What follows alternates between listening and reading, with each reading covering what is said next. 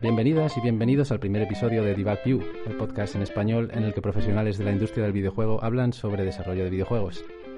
Este podcast está presentado por Arturo Cepeda y Litos Torija. Litos, ¿qué tal? ¿Preparado? Pues un poco nervioso aquí de primeras, pero, pero sí, creo que preparado. Muy bien, muy bien. Pues nada, vamos allá, ¿no? Vamos allá.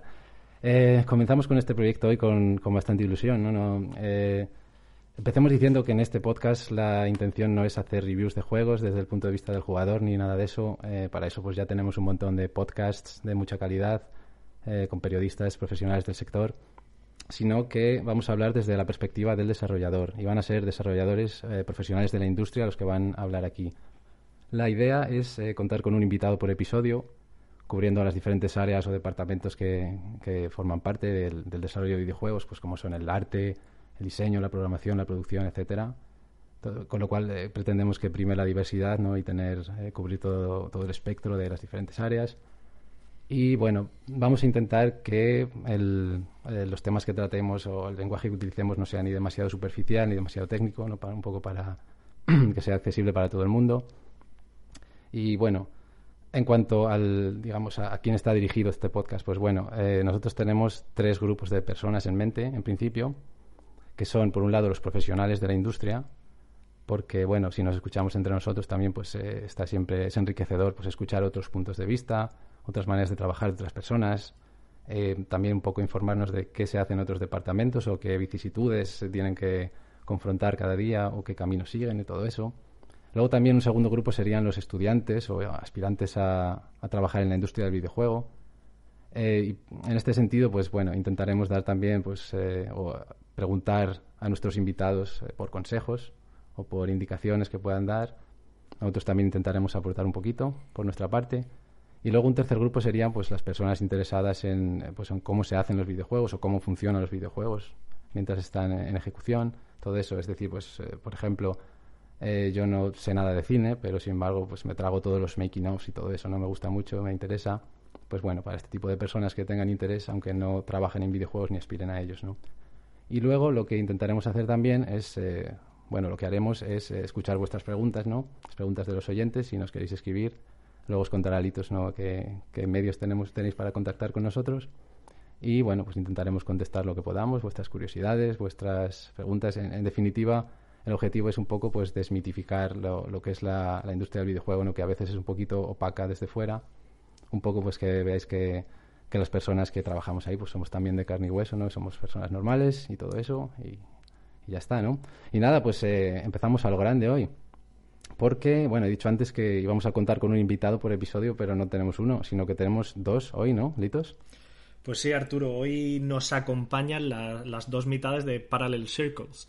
Tenemos la suerte de contar con ellos casi como no solo padrinos de la, de la temporada, sino padrinos del podcast en su primer programa. Efectivamente. Y para quien no los conozca, son los creadores del grandísimo Flat Heroes para presentarlos uno por uno, pues en la esquina izquierda tenemos al ínclito, al maravilloso, al orgullo de Mora de Rubielos, al paladín del minimal design, Lucas González. Buenas, encantadísimo. Y ojo el nivel de palabra que estamos teniendo aquí. Ya, me, he quedado como, como, como, que me han dado tres o cuatro sacudidas muy, muy, muy disfrutables, pero tres o cuatro sacudidas. Y bueno, hola, hola a todo el mundo. Voy a, voy a abrirme la RAE por aquí a ver qué puedo aportar yo. Y en la esquina derecha, eh, el, segundo, pero no, no, menos que Lucas, tenemos al ilustre, al extraordinario, a la excelencia hecha sutil código, Roger Valdeperas. Hola, Hola buenas. Yo tampoco venía preparado para tales presentaciones, debo decir. Pero encantado. Y es mi primer podcast, así que también. Vamos a ver, mi, primer podcast hasta como invitado. Pues, pues mira. Pues nada, bienvenidos. Os agradecemos muchísimo que nos hagáis el favor de ser los primeros invitados de Debug View. Y nada, nos gustaría que, os presentaseis un poco, que, los oyentes puedan conoceros o, saber qué habéis hecho, a qué, os, a qué os dedicáis actualmente, etcétera. Eh, vale, vale. Estaba, estaba dejando esos segundos de cortesía. Pero como ya el, segundo el, el, el, silencio queda más en podcast, pues, pues nada, arranco yo. Eh, bueno, yo, o sea, en, general, una presentación así eh, de, qué hacemos o de dónde venimos. Pues como tú quieras, si nos quieres eh, cantar tu currículum, adelante. Sí. y un busco empleo ahí, ¿no? no, no, no, no, rápidamente. chavalito de pueblo, de Mora de Rubielos, capital de comarca, 1500 habitantes. Siempre hago este chiste. Eh, eh, estuve una temporada en, la gran industria y después de eso nos salimos, que es el estado que estamos actualmente, Ruye y yo, para hacer nuestros propios videojuegos indies con amor, mimo y todo lo que le podamos echar para que quede bien, bien, bien la cosa. Eh, como peculiaridades es que bueno, es que tampoco es muy peculiar, creo que esta historia es bastante común dentro de los desarrolladores indies. Pero bueno, sacamos Flat Heroes y después de eso, pues ahora estamos trabajando en un nuevo proyecto, la verdad que, ya se está encaminando algo que, tiene buena pinta. Y aparte de eso, pues también hacemos algunos otros proyectitos así más laterales en los que colaboramos con otras empresas, les damos soporte, sobre todo a nivel de diseño, para, para, eh, para mejorar sus, juegos, para mejorar la calidad en general. Y por otra parte, eh, también soy profesor de programación gráfica, que es a lo que me dedicaba cuando estaba en la gran industria, y de diseño de videojuegos, que es a lo que me dedico ahora, en la ESAT, la Escuela Superior de Arte y Tecnología en Valencia. sí, yo creo que así se queda bastante bien el currículum. Sí, pues en resumen tenemos aquí a un, a un todoterreno de la industria, ¿no? Eh, juegos grandes, juegos indies, programación, toca también diseño, toca un poco pues programación gráfica. Casi nada, ¿verdad, Litos? Uf, yo he tenido la suerte de conocerlo desde hace tiempo y, vamos, como tú has dicho, dos todoterreno. Yo, yo ante eso, a ver, claro, mucho más no puedo decir. Lo de Parallel Circles eh, coincido con Lucas. De Mora de Rubielos no soy, soy de Barcelona. Ahí. bueno, no se puede ser perfecto, Rugger. Claro, claro. claro, claro. Y nada, yo lo distinto, digamos, es que antes de trabajar en, en el AAA, digamos, que es donde conocí a Lucas, sí que hacía videojuegos. O sea, primero quise ser artista 3D y eso cuando tenía como 14 años o así. E intenté colaborar en unos cuantos proyectos, luego vi que no se acababan. Intenté convertirme en programador eh, y luego eh, colaboré en unos cuantos proyectos como programador y como artista 3D ya en la uni hasta que finalmente entré en un trabajo, acabé la uni, entré en el, en el en la industria AAA y ya conocí a Lucas y ya nos salimos para hacer para los Circles. Pues sí, eso, es eh, una historia interesante, ¿no? Lo primero que por mi parte os preguntaría es, eh, bueno, habéis mencionado, habéis estado trabajando en AAA, en, concretamente en, en TT Games, en Manchester. Para quienes no conozcan este estudio, pues es el responsable de los juegos de Lego. Son juegos pues, pues mm. grandes donde intervienen pues probablemente cientos de personas, ¿no? Si no me equivoco. O al menos en algunos de ellos. Eh, ¿Qué lleva a personas que están, digamos, felizmente trabajando en juegos de ese calibre a decir, pues voy a dejar esto y me voy a pasar a, hacer mis, propios juegos? ¿Qué, lleva a eso? ¿Cómo, ¿Cómo empieza? ¿Cómo evoluciona esta idea? ¿Cómo, ¿En qué momento llega el paso ¿no? en que decís, venga, pues ya está, vamos a hacerlo? Porque es como valiente, ¿no? Una decisión valiente. Sí, yo en nuestro caso creo que empezó sobre todo porque los dos cuando eh, teníamos tiempo libre nos gustaba o, ir haciendo como tener proyectos de juegos que queríamos hacer nosotros, que nosotros veíamos que teníamos ganas de hacer.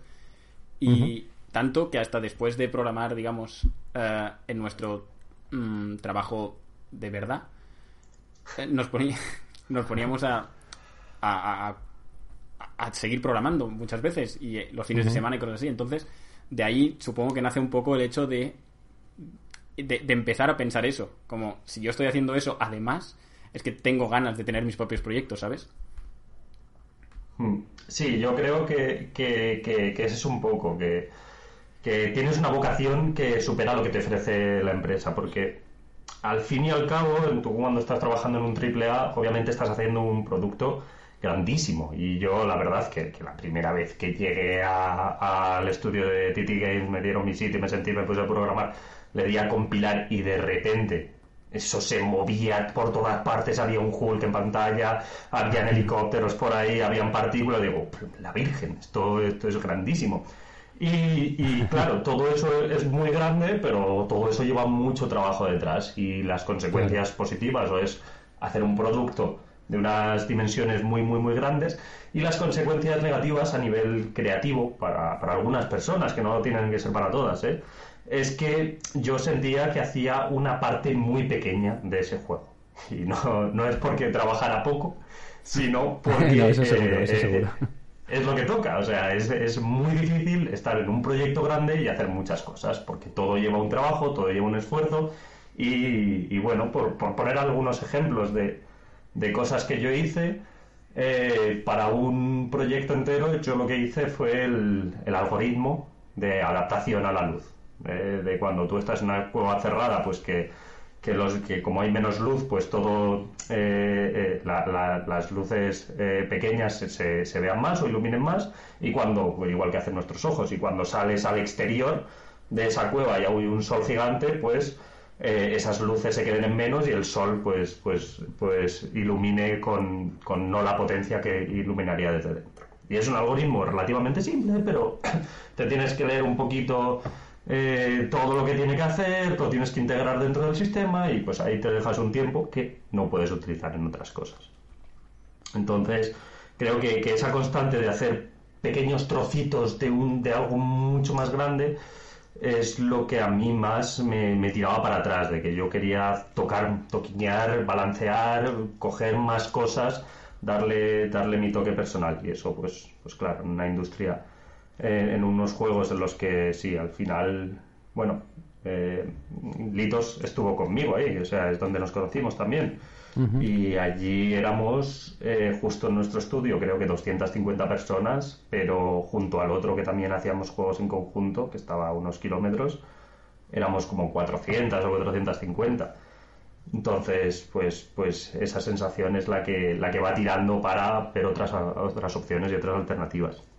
Sí, porque además mm, creo que, es algo que se repite un poco en la industria. O sea, yo recuerdo perfectamente aquel artículo sobre un, creo que era un, level designer de, Ubisoft en Assassin's Creed Syndicate, que venía a decir como que había dejado su, su trabajo soñado durante mucho tiempo porque porque era eso, se había tenido que dedicar a poner farolas en Assassin's Creed Syndicate y ya está y que eso le había matado, pues eso, ese, es, esas ganas de trabajar, esa creatividad, eh, pues había sufrido mucho por, por eso, porque al final eres responsable de una parte muy pequeñita de, cada juego, ¿no?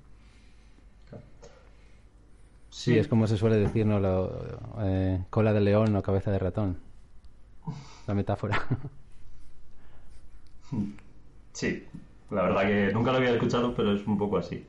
Pero, bueno, o sea, lo que sí que, por otra parte, creo es que hay muchas personas que eso les encaja como un guante, ¿eh? que hay gente que, que quiere programar y no, no, le ve ninguna gracia hacer ningún tipo de arte, ni, ni a lo mejor lo sabe ver, ni quiere molestarse. Y para ese tipo de personas, a lo mejor ponerle un proyecto donde tenga que tocar más, más diferentes campos eh, se sienten fuera de, de, de, su zona de conocimiento. Entonces, yo sí que había muchas personas así dentro de Titi y creo que para ellos lo ideal es tener un trabajo así, o sea, que no es, no es algo que se haga natural a todas las personas, sino que cada uno pues, tenemos diferentes ambiciones o diferentes objetivos a la hora de, crear juegos. Sí, a mí me da la sensación de que un poco el, perfil de personas que acaban, digamos, abandonando la, la industria AAA para pasarse a indie es un poco la gente con inquietudes más creativas, quizás, eh, desde el punto de vista sobre todo del diseño. Es decir, yo quiero hacer mi juego, ¿no? Un poco. Sí, yo creo que sí, y porque eso también yo, yo estaba en otro departamento que el de Lucas, yo estaba en gameplay. Eh, no, en Mechanics, en Mechanics estaba yo. En Gameplay estaba Lito. En Gameplay estaba yo. Ciertamente. En Mechanics. Y, y ahí me pasaba muchas veces que me venían y me, dije, y me decían, haz esta mecánica. Y yo había veces que la quería como cambiar un poco porque yo tenía otra, otra visión, digamos, de, de esa parte. Pero eh, yo ni siquiera realmente no puedo entrar en esta discusión porque no es mi, mi departamento. Mi departamento es el que hace lo que dicen una gente que se dedica a diseñar los juegos. Entonces, en general, claro, de ahí también viene un poco el... Pero es que yo quiero, me gustaría probar a ver cómo quedaría esto con este cambio, ¿sabes? Que, que tengo yo en mente. Y, y, y, no puedes, o si puedes, son cambios tan pequeños que te dejan hacer que al final, como decía Lucas, al juego global mm, haces una parte muy, muy, muy pequeña tú. Sí, de hecho, esto de los departamentos me, suena que una vez me contaste, porque Ruye y yo eh, hablábamos bastante antes de salir de, la empresa, porque ya éramos compañeros de piso, que ahí es donde surgió eh, Parallel Circus, primigeniamente. E, el, amor, surgió el eh, amor. Iba a decirlo, pero sí, digámoslo, surgió el amor. Eh, eh, me comentabas una vez que, que, metiste un cubo dentro del, motor del juego o algo así. Eh, metiste un modelo 3D que hiciste tú mismo y nadie, nadie, nadie se esperaba que lo hicieras. Claro, porque es como que tiene unas, unas pautas muy marcadas y si te sales un poco es como, pero ¿qué estás haciendo? ¿Sabes? Porque que este no, no, es tu trabajo y ni siquiera nadie lo intenta. Y eso, a, mí, yo que ya hacía juegos, digamos, que había hecho juegos en la universidad y cosas yo solo, porque también hacía mis modelos y los importaba y decía, mira, pues voy a probar cómo queda esto y cómo queda esto otro. Me daba, o sea, me sentía muy impotente, digamos, cuando era, necesito un modelo aquí para probar esta cosa que estoy haciendo y tengo que esperar a que esté disponible el departamento de arte o que me den alguien o algo solo para tener un, un, un placeholder aquí que funcione bien, ¿sabes? Y, y, para hacer cambios rápidos de, uy, pues esto a lo mejor un poco más grande me iría mejor. E, es mucho back and forth con otros departamentos y se acaba alargando todo muchísimo. Sí, yo creo que también, para ser justos, imagino que también dependerá de cada estudio y la manera en la que funcione cada estudio. Y también cada posición. Imagino que, que si estás en una posición elevada en, en, un departamento, pues tienes más libertad para, para decidir qué hacer o cómo hacerlo. Pero evidentemente eh, cuando eso no, no es la oportunidad, no es esa la oportunidad que tiene la mayoría de, los trabajadores en un estudio grande. Sí, también como así un poco más en general, hablando de, peculiaridades de la industria, en Titi trabajábamos con nuestro propio motor. Bueno, al igual que, que hacéis vosotros, ¿no? La empresa que estáis ahora. Sí. Sí. Sí. Y bueno, no, no sé, pero claro, la gente cuando, cuando trabajas con un motor de hecho in-house, hay muchas cosas que no están pensadas para que cualquiera venga y lo toque, como que tiene una serie de procedimientos o pasos que obviamente no son lo más intuitivos, pero que así ahorran al, al, trabajo del motor, al trabajo de los programadores del motor, pues hacerle un método. Que con esto quiero decir que mucha gente se, se, imaginará trabajar con un motor como trabajar con Unity y Unreal, y en cierta parte es igual, pero suele tener más peculiaridades un motor propio y aquí incluye, o sea, esto influye en el hecho de que pues, exportar un modelo pues sería eran unos pasos mucho más peculiares en el motor que teníamos que, hacerlo en Unity que a lo mejor es arrastrar o meterlo en la carpeta. Sí, yo creo que lo vamos lo habéis explicado muy claramente y muy bien. Eh, yo por ejercer un poco el espíritu conciliador, ¿no? Em, creo que eh, entiendo la frustración, ¿no? Lo habéis explicado de manera muy clara eh, yo creo que es entendible no la frustración que te puede producir pues el, el no tener capacidad de decisión o, lo que decía Ruggiero, incluso probar cosas. Yo quiero simplemente probar esto a ver si si se produce una mejora o si contribuye para bien en el juego. Pero no tú te tienes que supeditar ¿no? a lo que a lo que te viene desde arriba como quien dice no necesito que hagas esto. Quizá tienes libertad en el cómo pero no en el qué no pero por otra parte es verdad que eh, en este caso por ejemplo hablamos de un estudio como TT Games que bueno parece ser que no iba desencaminado. Yo antes cuando cuando dije que cientos de personas participan al menos en algunos mm. de los juegos, ¿no? Y son juegos pues muy exitosos y bastante puliditos, o sea, son juegos bien hechos. Yo jugué recientemente al, eh, a la versión de PlayStation 4 del Lego City Undercover y a mí desde luego me gustó mucho ese juego, o sea, creo que estaba muy estaba muy pulido, muy redondo. Entonces, claro, es verdad que también es entendible eh, que tienen que poner límites y, y controlar y todo eso porque eh, al fin y al cabo algo tienen que estar haciendo bien ¿no? cuando eso acaba saliendo a la luz. Entonces es un poco, eh, digamos que supongo que los oyentes pues entenderán eh, la postura de la empresa porque hacen eso, digamos, y también la vuestra, ¿no? Como, como programadores con un poco de espíritu más creativo, con, ese tipo de inquietud.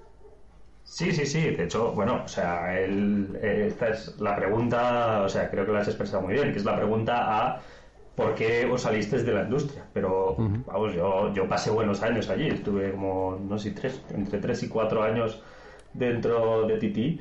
Y, la experiencia que tienes eh, es buena y, y, tienes una tranquilidad de que el producto va a salir bien y que de, y que alguien por o sea que todo está mucho más pensado o encaminado de lo que tienes dentro dentro del indie porque al fin y al cabo te dedicas tú a, todo incluida la promoción en el, en el, indie muchas veces claro entonces obviamente pues hay muchas partes que, que, sí que me gustaría meter mano pero yo por ejemplo hacer la promoción de los juegos es algo que, que preferiría que, mira, he hecho un juego bueno, ya está, ¿no? No, tienes que estar ahí. y eso desde el principio, ¿no? claro, claro, tienes que estar eh, eh, yendo para aquí, para allá, que luego también es una experiencia bonita, pero, pero ya no es... Eh, muchas veces tienes que... Mm, te, ves en este tipo de cosas o te ves cuando preferirías estar tranquilamente mimando algún, alguna cosa del juego. Luego, pues, obviamente, pues luego también se sacan cosas muy interesantes de ahí. Pero, pero eso, el hecho de que ya esté todo pensado, ya esté todo organizado, ya se espera que es una fórmula que funciona, pues también te da una tranquilidad respecto a lo que estás haciendo, que, tampoco, que muchas veces falta en la industria, creo yo. Bueno, de gusto tenemos aquí, no, quiero sacar la noticia, pero pues luego la comentaremos si hace falta, pero el, caso de los cierres de los estudios de Stadia, esto es porque claramente no se ha llegado a buen puerto, porque no ha habido una buena producción y no se ha generado algo de suficiente calidad eh, lo que, es lo que suele pasar en estos casos. Entonces, pues, pues, pues, pues sí, en Titi yo creo que en ese sentido sí que se hacían las cosas bastante bien. Sí, creo que en este punto podemos decir que lamentablemente para quienes eh, estuvieran esperando una respuesta de qué es, qué es mejor, ¿no? Eh, si trabajar en la industria AAA o en juegos indie, pues no, no tenemos buenas noticias, no, no podemos dar una respuesta. las dos cosas tienen sus, sus pros y sus contras. Yo, más, yo más bien os pediría un poco, aquí casi mojaros, pero os pediría un poco que, dijerais para vosotros que, qué cosas son las más positivas de la industria indie y de la, y de la industria AAA y luego qué cosas son las más positivas de, o las más negativas de, ambas industrias. Sí, yo, eh, suerte que has sacado ese tema en realidad, porque después de, de, lo que ha dicho Arturo, casi ha parecido que yo atacaba a la industria AAA. y tampoco. ah, no, no, no, no, no, no, ha sido mi intención, ¿eh? No, no, no, ah, no, ah, eh, es decir, que yo ahí en realidad estuve muy contento. La primera vez, también como Lucas, era como, fue, finalmente he entrado en la industria. Ahora que flipe esto. Y fue como increíble, como que, voy a hacer juegos de, verdad, de esos que salen. Y sobre todo cuando no tienes experiencia, pero también eh, en general, saber que a lo mejor tú no entiendes mucho por qué estás haciendo algo, o sea, de la misma manera que hemos hablado de que mm, te, puedes sentir impotente porque tú quieres probar algo, a veces no entiendes del todo hacia dónde van los tiros cuando haces algo y luego funciona porque sí que hay una gente que tiene una experiencia detrás, sobre todo en los juegos que mm. estamos haciendo. Justamente en TT, al ser unos juegos de un género muy específico, los diseñadores tienen mucha experiencia haciendo ese tipo de juegos.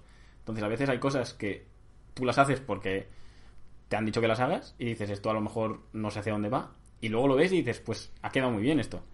Y, esa mm. tranquilidad de la que hablaba Lucas, de saber que hay alguien al volante un poco y que no es tu, no es tu responsabilidad, que es ahora un poco lo que nos pasa en haciendo juegos indie, que es como cualquier cosa que suceda es responsabilidad nuestra, nadie más va a hacer nada, sino. Pues ahí la tranquilidad y la estabilidad también son muy, muy buenas, diría yo. Sí, sí, sí, sí. el, yo aquí matizaría lo que ha dicho Roger, que lo de no hay nadie en volante, cuando eres tú, o sea, no es el problema de cuando llevas tú la presa, no es que no haya nadie al volante, el problema es, que, es que vas tú al volante. Vas tú, claro, si derrapas y caes por precipicio, pues es, es, todo tu culpa. O sea, que, que en la otra, pues bueno, más o menos entre todos se, coge una dirección y se, se, tiene más o menos todo claro. Y aquí, pues obviamente, eh, tienes que ir más eh, al día y, y ir viendo lo que hacer y tener muy en cuenta las consecuencias y las y las y, hacia dónde quieres ir y cómo se va a financiar la empresa y toda una serie de, problemáticas que obviamente pues cuando estás trabajando en un AAA te puedes dedicar solo a lo que has estudiado siempre que es programación o a lo que tienes experiencia y programación gráfica y eso y bueno pues tienes que leer un nuevo paper o lo que sea pero no no no sale mucho más de ahí. Eh, vale en este punto eh, pensando en aspirantes a la industria o personas que quieran dedicarse profesionalmente, que estén quizá estudiando en este momento, eh, ¿qué le recomendaríais? Eh, ¿Intenta ir a por un estudio de primeras o, intenta primero empezar a hacer tus propios proyectos, aunque sean pequeños, eh, que quizás te puedan servir como demos? ¿Qué consejo le daríais a una persona que esté en este momento estudiando o preparándose para, para entrar en la industria del videojuego, para dedicarse profesionalmente a ello? de mi parte es un poco las dos cosas que has dicho eh, pero sobre todo enfocado a entrar en, la, en, la, en, equipo, en equipos grandes, en la industria AAA, porque creo que da una experiencia que es muy necesaria. O sea, para ser indie, para mí es casi necesario haber estado en la AAA para tener una ventaja, digamos, de saber cómo funciona la industria un poco. Pero a la vez es mucho más fácil entrar en la AAA si has hecho algún tipo de prototipo o demo que esté que, que, tengas que, que puedas enseñar. Entonces, para mí, pero claro, esto ya es desde un punto de vista muy personal, porque es más o menos lo que hice yo, eh, mientras tenía tiempo, estaba en la universidad, eh, hacía como prototipos y juegos que luego me ayudaron mucho a entrar en la, en la industria AAA relativamente, con relativa facilidad. Entonces, o sea, yo lo que, porque otra cosa que sucede es que en los videojuegos, no voy a entrar en si está mal o está bien, pero cuando te hacen entrevistas y, y de trabajo y este tipo de cosas, se espera que tú hayas hecho cosas en tu tiempo libre. Por eso de que los videojuegos se consideran muy pasionales y lo que sea. Entonces te preguntan que como ¿y qué tipo de cosas has hecho? ¿Sabes? No puedes ir allí solo diciendo, mira, tengo este, este diploma o este lo que sea. Esto no, suele ser suficiente. Te dicen, vale, ¿y qué cosas has hecho? Entonces hay que ir haciendo mm, eso, demos, prototipos o juegos pequeños, nada obviamente nunca hagáis un MMO de primeras. Eh, juegos así pequeños y para luego que te sea más fácil entrar donde quieras. Sí, sí, yo creo que más o menos lo ha dicho bastante, Roger bastante bien. Eh, si me apuras, a lo mejor lo que recomendaría son jams. Una jam son 48 horas normalmente. Ah, si sale bien, fantástico. Si sale mal, también fantástico porque aprendes cosas. Entonces, sí, yo creo que tener ahí un. Obviamente, eh, no, no solo de jams, tener algo un poquito presentable, pero las jams sí que ayudan mucho a quitar, eh, a, empezar a, engrasar toda, todo de... Eh, la metáfora me ha salido mal porque quería hacerlo... Bueno, que, que, ayudan a coger mucha agilidad a la hora de, de, hacer juegos. Y, y, una vez ya más o menos pues haces algo así resultón, y, yo creo que eso ya es un buen portfolio. Pero para mí lo importante es intentar entrar en industria. Y a partir de ahí, pues cuanto más establecida esté la, la, empresa, mejor. Yo iba a decir que cuanto más grande, pero no creo que sea así. Yo creo que cuanto más establecida y más claro tenga el mercado, eh, pues mejor, especialmente si son productos más o menos populares o más o menos de lo que tú quieres trabajar. Eh, en el caso de que quieras hacer cosas por tu cuenta. Pero sí, yo creo que para, para ser indie es, es, necesario entender muy bien cómo funciona la industria y para eso mm, lo más aconsejable es haber trabajado en, en, una empresa que ya tenga bastante experiencia y a ser posible de lo que del tipo de juegos que tú quieres hacer. No tiene por qué exactamente ser lo mismo, pero, pero hay mucho nicho de, de juegos que a lo mejor el, el mercado o, o la forma de desarrollarlo o las exigencias que tienen la gente cuando sale el, juego a la venta, pues es, diferente.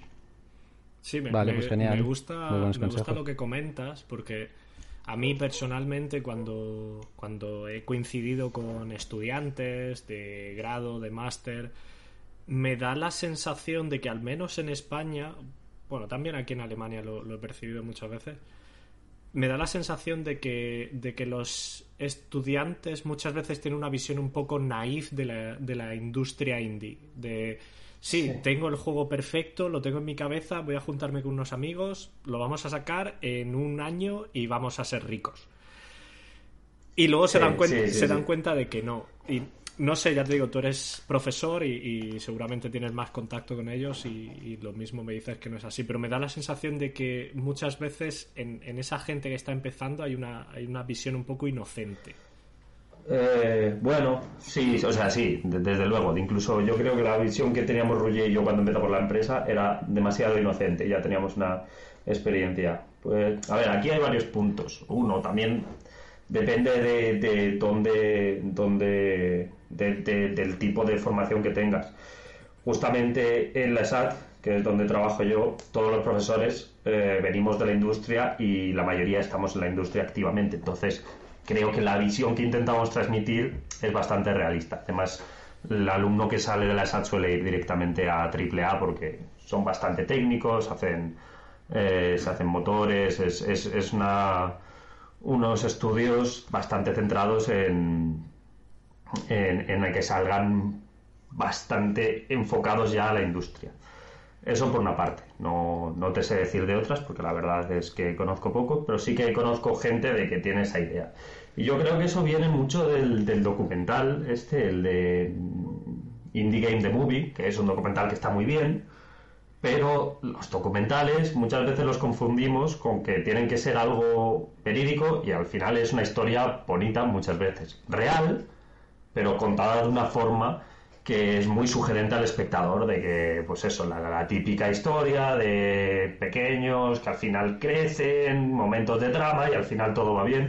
Esto es lo que al final gusta. Sí, también Pero una cosa que no una historia entre, no sé, entre 100 que, que no salen Claro, a eso, a eso iba. Es que eh, Indie Game The Movie va sobre cuatro videojuegos, con los desarrolladores de cuatro videojuegos que al final triunfaron. Pero lo que no se sabe es que Sí, que Cuando se grabó Indie Game The Movie, se grabaron a 16 videojuegos. Pero solo sacaron a 4. 4 que tenían la historia más bonita.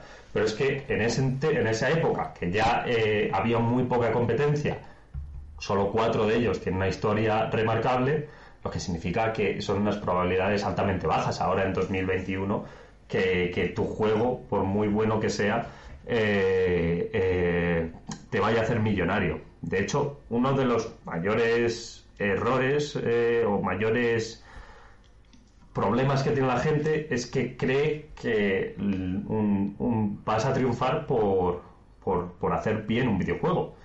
Y es posible que lo hagas, pero es que para nada tiene por qué ir relacionado.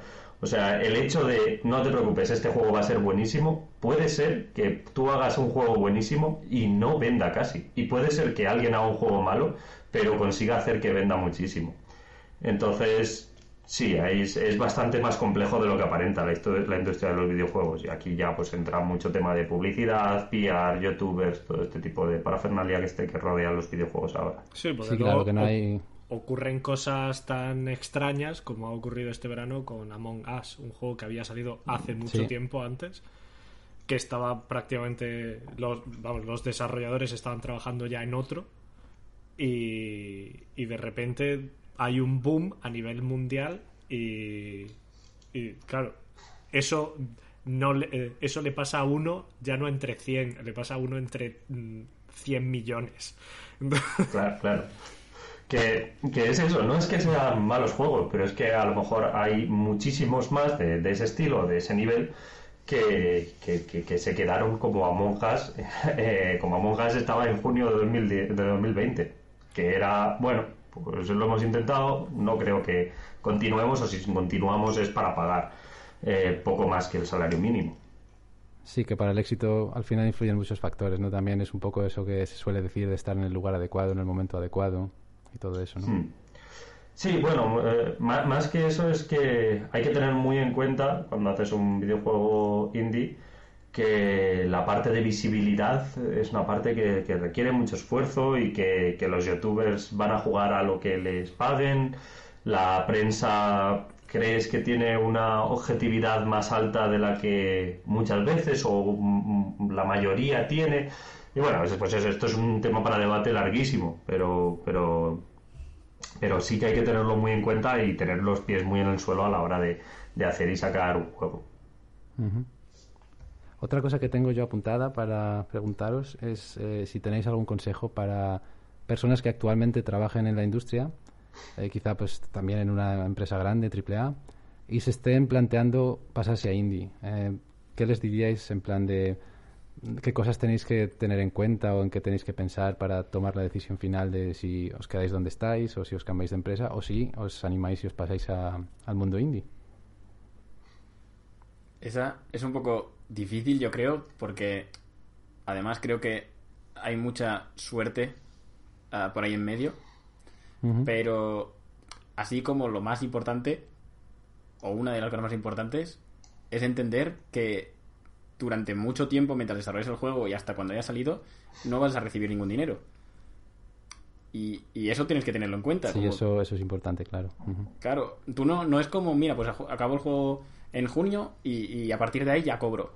Nunca sucede eso. Eh, sí. Claro. Bueno, sí, nunca sucede realísticamente. Entonces, sobre todo si no tienes ningún deal con un publisher que te vaya a pagar dinero, si no sabes mucho cuál es el plan, necesitas tener dinero para.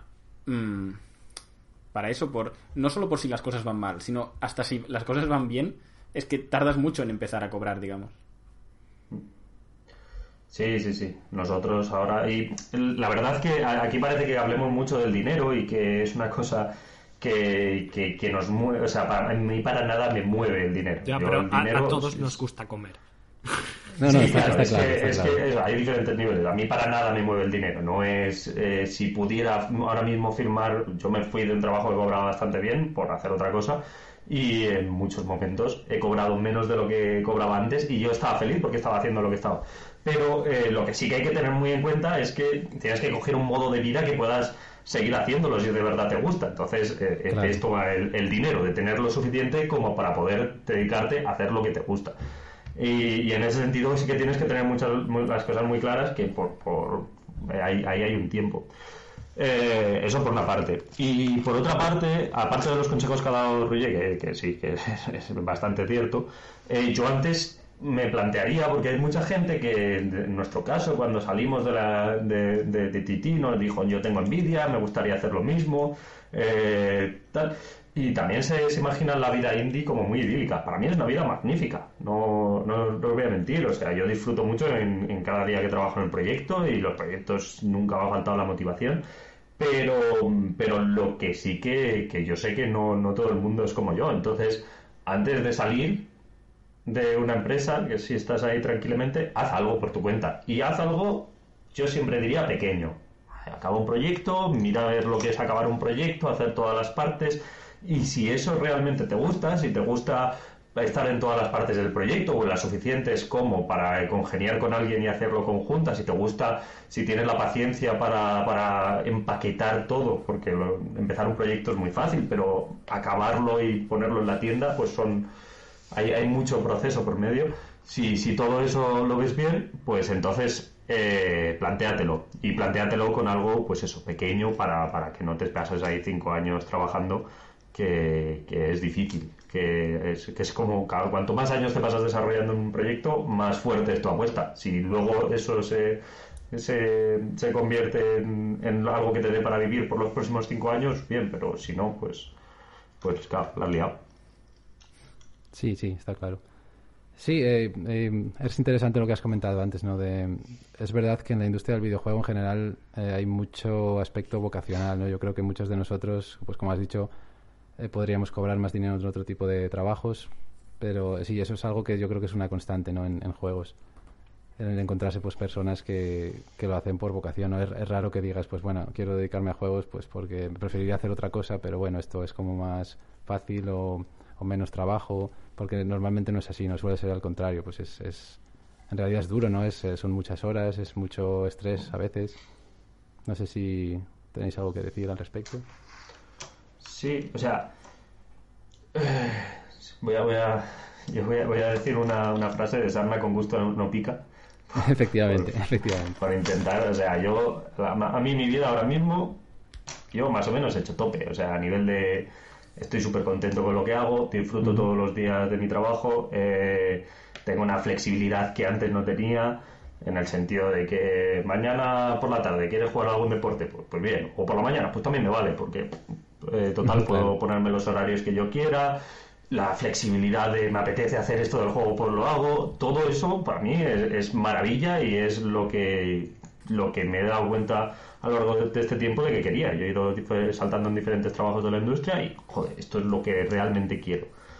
Pero eh, eso no quita que, son muchísimas horas de trabajo, o sea, bastantes más de las que yo trabajaría en, si, si estuviera en la, en la, en la industria y eso pues quita muchas cosas y son agobios y tienes que llevar todo, todo encima y, y al fin y al cabo pues es una serie de responsabilidades extra que para mí sí que cumplen totalmente con, con lo que con las partes negativas. Eh, las positivas o sea cumplen totalmente con las negativas pero bueno hay que tenerlas en cuenta porque no creo que para todo el mundo sea igual Sí, yo. Ah, perdona, perdona. No, no, sigue, Ruye, sigue. luego luego os, pregunto. Sigue, sigue. Eh, a mí, o sea, es prácticamente lo que ha dicho Lucas, pero a mí también yo me siento que en cuanto a libertad y prácticamente felicidad, eh, me es casi difícil pensar que mejorará mucho más mi vida. Porque ciertamente es que está muy bien, como hago lo que me gusta y relativamente cuando quiero. pero el problema. ¿Cómo? Nada, perdón. Ah, pero ah, también, un poco como ha dicho Lucas, el problema es que mm, los viernes no se acaba y, el lunes vuelves. Es que es una cosa que te persigue, es una responsabilidad que sabes que tienes siempre. Sí, que lo tienes ahí las 24 horas, ¿no? Claro, mm, estás, puedes estar pensando, en, o sea, siempre es esa responsabilidad que eh, siempre estás pensando en, mm, en el proyecto ese o en la empresa o lo que sea que tienes que tirar para adelante. Hmm. Y, eh, depende mucho de ti, digamos. Entonces, sí que es mucha libertad, pero. Y cuando quieres, le pones muchas horas y todo, pero siempre hay esa responsabilidad que llevas contigo. que, vamos a ver, ahora, por ejemplo, yo la responsabilidad la llevo bastante bien, porque Flagiros más o menos ha cumplido con lo que esperábamos, eh, sigue dándonos todos los meses algo, con lo que estar más o menos tranquilos. Y ahora estamos haciendo otro proyecto y estamos probando cosillas y oye, que esta semana este, mira, esto es muy de, indie que creo que no se puede hacer en la en el triple A. Teníamos un, un, juego y el juego para acceder a los niveles tenía un mapa. Y este mapa lo hemos estado cambiando durante un año prácticamente. Y cada vez estaba mejor, pero le faltaba algo, le fallaba, no, no había una serie de cosas que crear. Y esta semana dijo Ruger, tengo una idea. Y dije, pues adelante. Y hemos cambiado un mapa, lo hemos cambiado totalmente y la idea nueva seguramente se va a quedar. Eh, ¿Esto qué quiere decir? Pues que todo el trabajo que hemos estado hasta ahora, pues parte no va a funcionar, ahora hay que rehacerlo, tardaremos un mes más, que esto sería impensable en un equipo de 200 personas, darles un, hacer que trabajen un mes más eh, si no hay una excusa gorda, cuando la otra, cuando la otro modo más, más o menos funcionaba. Pero para nosotros, oye, el juego va a quedar mejor así y, nos gusta más, estamos más, vemos que va a funcionar mejor, eh, que la gente lo va a disfrutar más y aunque a, lo mejor esto no es lo importante del juego y no va a tener más ventas y no, no va a cambiar mucho las reviews porque lo otro pues más o menos hubiera funcionado y no es la parte principal del juego, yo me quedo más a gusto porque es, joder, lo mejor que podía salir de nosotros en este momento. Y eso, pues, lo dicho, es prácticamente posible que se plantee en, una, en un estudio grande de esto funciona y la gente no, no, no tiene problemas con ello. Eh, decir vamos a cambiarlo entero porque creo que hay una versión un poco mejor es algo que, que ni se plantea ningún estudio porque no lo puedes meter en producción. Entonces, pues esa flexibilidad, esa tranquilidad, ese estoy haciendo las cosas como yo quiero, donde yo quiero y de la forma que yo quiero y, y, con, con al ritmo que yo quiero, pues para, para mí eh, a la hora de crear eh, es que yo ahora mismo ni me planteo entrar en, en, un estudio grande. Sí, esa, esa, flexibilidad de la que hablas, además, creo que, que, es la culpable, entre comillas, de, de que muchos juegos indies se noten mucho más frescos, no, mm, no tan, no sé cómo decirlo, no, no, no tan apresados por la por la, mm, los límites del género de, la industria de lo que va a vender de lo que no va a vender y, eso evidentemente creo que es una de las cosas que hace el, eh, los indies tan atractivos de jugar porque se notan eso más fresco más nuevo no no es la misma mecánica repetida hasta la saciedad porque se sabe que funciona. Sí, yo ahí estoy, estoy de acuerdo contigo, Litos, eh, de, que, de que sí, que lo es esto, pero creo que ahí también influye otro factor, que es que eh, es mucho más fácil hacer un producto o un juego que se sienta bien o que se sienta, más que bien, que se sienta en la misma dirección en todos los sentidos, en arte, en sonido, en, en programación, en gameplay. Eh, cuando, cuando el equipo es pequeño que cuando es muchos. Cuando, cuando, cuando estás trabajando con 200 personas o así, pues dices, nada, esta... Cuando uno, uno tiene que hacer las mecánicas y otro tiene que hacer los visuales y otro tiene que hacer los efectos de sonido y hay tantas mentes trabajando por ahí con su propia visión del proyecto que creo que la masa y sobre todo cuanto más y más y más gente añadas a, los proyectos, es más difícil que, se quede como un producto bien empacado, ¿no? que se quede como un producto que todos ha pensado de la misma manera. Y, en ese sentido, sí que eh, una empresa de las, de las empresas que sí que eh, tengo respeto y admiración es eh, Valve, que justamente ahora estoy jugando al Half-Life Alyx y es la nueva, nueva generación. esto es lo que sí que yo me esperaba. tienes tengo esa sensación de estar entrenando, estrenando consola cuando era un niño chico y que todo era grande, mejor y, bueno de verdad. De esto es imposible que se hubiera hecho antes.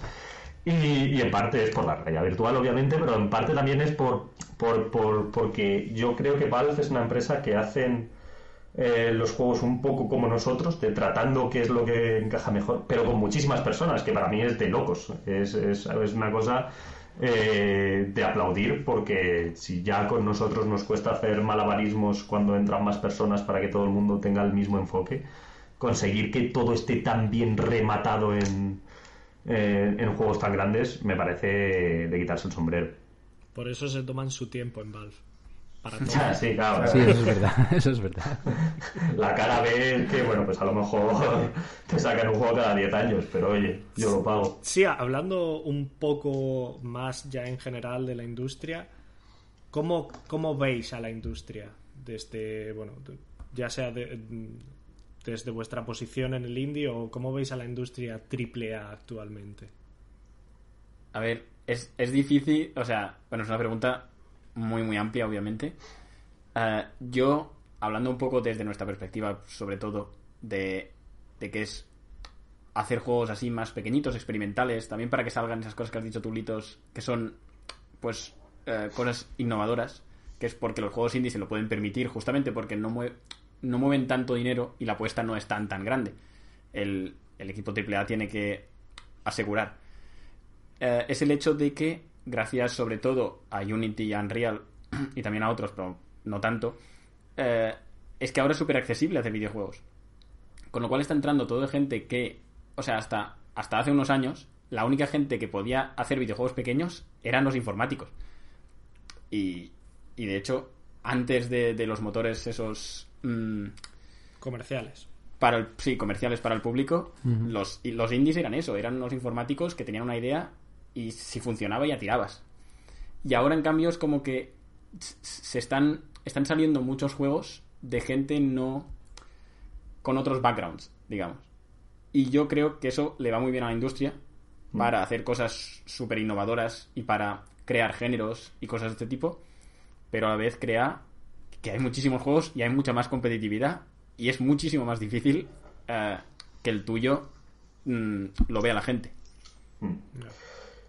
Sí, o sea, yo creo que, lo que nos enfrentamos es que posiblemente eh, los videojuegos sea el, el medio, el arte, como quieras llamarlo, eh, más accesible que ha habido nunca, porque sí que es verdad que tú siempre podías hacer un corto de cine o una película o una serie de televisión un programa de radio. Bueno, ahora la verdad que, que los podcasts sí que justamente, mira, estamos en un podcast, fíjate ¡Intrusismo! ¡Qué bucle! Eh, no, pero que, hay como muy pocos medios en los que puedas hacer algo, crear un tipo de contenido y sean tan accesibles. Eh, o contenido de autor, o sea, o contenido artístico más.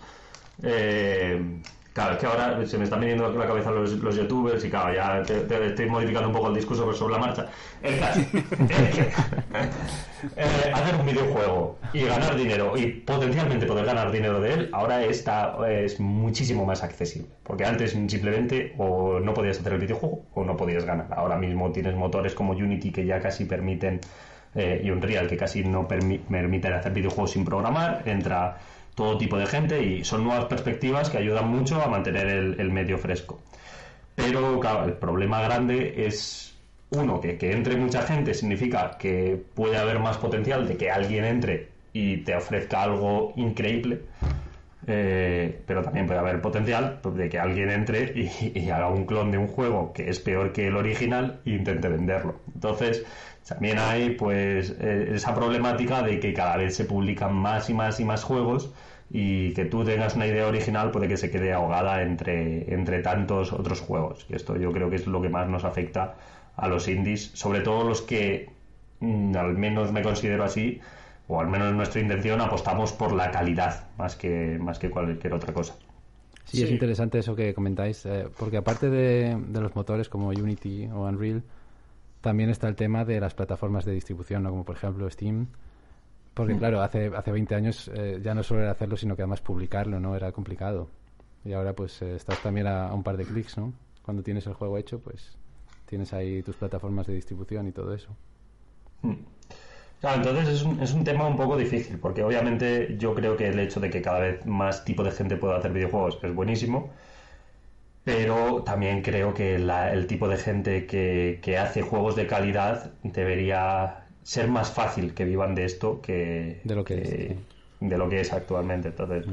yo creo que ahí pues tiene que haber un pequeño cambio de aquí al futuro, que haya un poquito más de, de curation, de, selección y de, y de mimo por parte de de alguna gente, o sea, de, ya no te digo de las stores de videojuegos, a lo mejor de la prensa o, a lo mejor de los youtubers, pero actualmente, diciéndolo así en frío, y no tiene por qué ser así todos los casos, ni mucho menos, pero eh, los youtubers juegan a los juegos que les pagan, la prensa juega a los juegos que son famosos ya, y en Steam apareces más o te salen más menciones cuando ya tienes muchas, muchas descargas y se te ha hecho famoso. Entonces, todo es o eres famoso o no eres nada.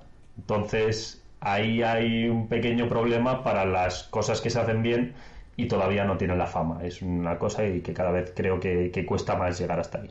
Sí, que es verdad que cuando, cuando, tienes un producto que vende mucho, la tendencia es a que venda más y cuando vende poco, la tendencia es a que venda menos. ¿no? Sí, es verdad. Sí, el, el tema creo que es eso, la visibilidad no aumenta pues no aumenta en gran medida, pero la cantidad de oferta sí que ha aumentado mucho en los últimos años. Hmm. Y, recuerdo además que, evidentemente, si tú estás informado a través de mm, prensa especializada o prensa independiente, pues mm, sí tienes la oportunidad de ver, o creo que tienes la oportunidad de ver cosas eh, desde cosas que no vas a ver, yo que sé, en, en el catálogo de venta del corte inglés en Navidad. Eh, y lo que pasa es que, evidentemente, pues te tienen que gustar mucho los videojuegos para que, para que busques ese tipo de prensa, ¿no? Pero me parece triste porque, claro, eh, como creo que tiene que ver con la evolución de, de, este hobby de los videojuegos, ¿no? Por decirlo de alguna manera. Eh, recuerdo que, Víctor Martínez, chico nuclear en, en eh, escribió un artículo que, viniendo a decir, somos intrascendentes, porque somos un medio independiente, pequeño, de Anite Games. Y, venía a decir eso, que como ellos no pasaban por el aro de, a lo mejor de, de grandes distribuidoras y tal, pues entonces no le daban la copia del juego o, o no Sí, no, dejaban de, avisarles para, para los eventos, etcétera, etcétera. Y creo que eso tiene que ver, mm, y esto lo digo a nivel personal, creo que tiene que ver mucho con la idea que se tienen de los videojuegos de que es el hobby, hasta ahora ha sido mucho el hobby de niños pequeños, de estos son chavales, y, y entonces que te que regalen un juego a la prensa o a un youtuber o a un streamer se no se ve como, no, es parte de tu trabajo, eh, te lo han dado porque tienes que hacer una review y la review tiene que ser objetiva, sino que se percibe como, hostia, es un regalo que, que, que mm, soy el elegido porque, porque a mí me ha llegado esta copia para, para hacer review. Y creo que, mm, totalmente, esto es mi visión personal, creo que es un error si, si eso se percibe así. Ya, aquí la verdad que creo que entran bastantes factores en juego, pero uno que a lo mejor creo que es bastante importante en esto de, de, la prensa, bueno, a todo esto, un abrazaco a Chico Nuclear eh, em, y, una recomendación personal de, que la gente lea Night, que es una página de, los, de los buenos reductos de buena gente y buena información que quedan en Internet. Eh, pero yo creo que también influye mucho que eh, durante mucho tiempo, por ejemplo, eh, Mary Station se conocía como la ONG de Pep, porque el fundador era el único que cobraba y la gente estaba ahí haciéndole los análisis gratis. Esto hacen ya bastantes años, o por poco dinero, no sé muy bien cómo es la historia, tampoco quiero aquí malmeter gratuitamente. el caso es que yo creo que esto es sinónimo de que muchas veces en videojuegos haces una cosa, el ejemplo que siempre yo pues, pongo es que tú puedes hacer un videojuego en tus ratos libres porque te gusta, pero nunca harías una app de banca. Nunca dirías, voy a hacer la, app del Banco Santander bien, porque eso no, le, motiva muy poca gente, en cambio los videojuegos le motivan mucho. Y por esto, pues se hacen eh, muchas cosas eh, con mayor facilidad de forma gratuita, pues hacer videojuegos o hacer reviews o trabajar en una revista, que, en muchas ocasiones están bien, eh, y, hay muchas páginas web que, entiendo que, tienen, que tienen esta forma de trabajar y que su, su, su visión es totalmente eh, de hobby y de interés en general y, las apoyo totalmente. Pero hay veces que se, se aprovechan un poco de, esa situación de, mira, este chaval ya bastante está aquí, que cree que, está feliz porque está haciendo algo de los videojuegos, ahora le regalan un juego y ya se lo cree todo. Em, entonces, claro, ese, ese éxtasis, esa emoción, creo que, influye muy negativamente a, la industria porque se acaban haciendo cosas que a lo mejor eh, en general pues perjudican más que ayudan. Sí, no, desde luego. Eh, bueno, yo personalmente no quería dejar escaparos hoy a, a Lucas y a Ruger sin preguntaros por detalles del juego Flat Heroes. Por supuesto, bueno, yo, lo he jugado y a mí personalmente tengo que daros la enhorabuena porque me parece excelente. Me parece que, que la respuesta del input es perfecta, que siempre que... Es difícil, pero siempre que pierdes eh, sabes que la culpa ha sido tuya, ¿no? O sea, está, a mí me parece que está muy, muy bien hecho. Y quería eh, preguntaros pues algunas cosas, por ejemplo, de dónde surge la idea. Dale, dale. Eh, vale, sí, es que toca la parte del marketing y la parte del marketing, pues, eh, muchas veces me la que miento yo. Heroes a lo mejor es el mejor juego que existe sobre la faz de la Tierra. Heroes es un juego que es imposible que no guste y está probado científicamente en laboratorio que el juego gusta. Y esto es pues porque es prácticamente como la droga sin los efectos negativos. Y esto se que, que, Claro, esto es lo, que, lo, que es que, lo que se tiene que quedar es esto. Y el resto ya pues son peculiaridades de diseño que son mucho menos interesantes. Pero, para cualquier oyente del podcast, ahora mismo, lo que tenéis que hacer, ¿verdad? Es probarlo, porque es gratis. Hay una demo. Y ahí ya se ve lo. Sí, es un juego que además, la demo, si lo tienes en las manos, ya no lo puedes soltar. Es así. Claro, es un poco, es un poco la gracia. Pues a ver, es, es, un diseño que tardó bastante en quedar tan bien como, como, queríamos y puede parecer a simple vista que, es bastante simple porque son cuadradicos saltando y, y para nada, o sea, le echamos ahí muchas y muchas horas de diseño. Y, y, nada, pues el, diseño en sí, sobre todo lo que queríamos era conseguir esa sensación tipo Super Meat de, una pantalla frenética donde tienes que hacer las cosas bien, con un poquito más de libertad y basando más en nuestros enemigos, pero eh, sensaciones similares. Y, eso añadiéndole más jugadores, o sea, que no pudieras jugar, eh, que pudieras jugar tú solo, pero si te gusta compartir eso con gente, pues pudieras jugar con tu novia o lo que sea, y cualquier persona que entre siempre va a ayudar. O sea, nunca te va a impedir avanzar, sino lo contrario. O sea, a, lo mejor hacen poco o a lo mejor hacen más que tú, pero al final la idea es que sea cooperativo, o es su modo principal, y superar obstáculos. Y mm, había una pregunta que creo que me he dejado en el tintero, Arturo, eh, que me has dicho. Ah, sí, ¿de dónde salió la idea? Y la idea salió de que nosotros teníamos la costumbre de de, juntarnos por las tardes a eh, jugar a videojuegos multijugador y degustar eh, whisky escocés. Obviamente, la, forma de pronunciar lo que he tenido eh, quiere llevaros hacia un sitio que a lo mejor no es totalmente cierto, o sea, no, no, suena tan elegante, pero el caso que nos dedicamos a eso y echábamos mucho de menos un juego, o sea, jugábamos mucho a Nidhogg, a Samurai Gun, y echábamos mucho de un Super Meat Boy para jugar con, los amigos. Y de ahí es donde surgió todo. Y bueno, ha pasado por mil fases. Somos muy de probar una cosa, a ver lo que pide el juego. Al principio era un multijugador versus asimétrico, es decir, que uno tenía más poderes que los demás. Y luego ya vimos que el cooperativo tiraba más.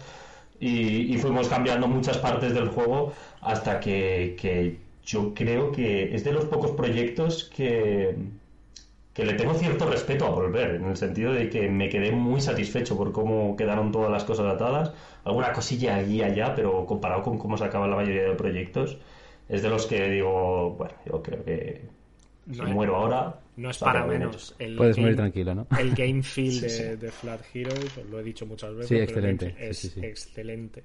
y yo además hace nada, o sea, yo lo pondría en en un pedestal junto a, pues eso, Super Meat Boy, como eh, con respecto al control, ¿no? Eh, eh, Hollow Knight, Ori 2, que no he jugado hace nada y, me parece también una maravilla con respecto al control. Y, igual que, esos juegos pondría Flat Heroes y es alucinante, Bueno, pues muchas, muchas gracias por eso en realidad. Yo también hace poco he jugado al Ori 2 y es de lo mejor que hay también. Así que si sientes algo parecido con Flat Heroes, también eh, yo ya me quedo tranquilo. Aunque, como dice Lucas, en realidad es que lo, se siente, para nosotros lo sentimos tan bien acabado, de tantas iteraciones que hemos hecho, que, que, ya nos quedamos bien también, ¿sabes? Sí, sí, sí. Aunque también, y, siguiendo, recuperando un poco la pregunta de antes de, lo de ser indie, eh, en, Flat Heroes mm, y yo como no soy el chico de marketing, lo puedo decir así, son cajitas saltando. y, las cajitas saltando, digamos, estaban antes del primer mes. Sí, sí, sí, eso es así. eso, es muy curioso también. Claro, y, el juego estaba lejísimo. Es como, ya se podía jugar. Es como, ya tenemos aquí unas cajas que saltan y que se sienten relativamente bien. Ya se puede jugar. Pues no, para nada se puede jugar, porque luego intentas hacer una cosa y no va bien con el control que has hecho eh, y, luego dices, pues a lo mejor un modo más cooperativo funcionaría mejor.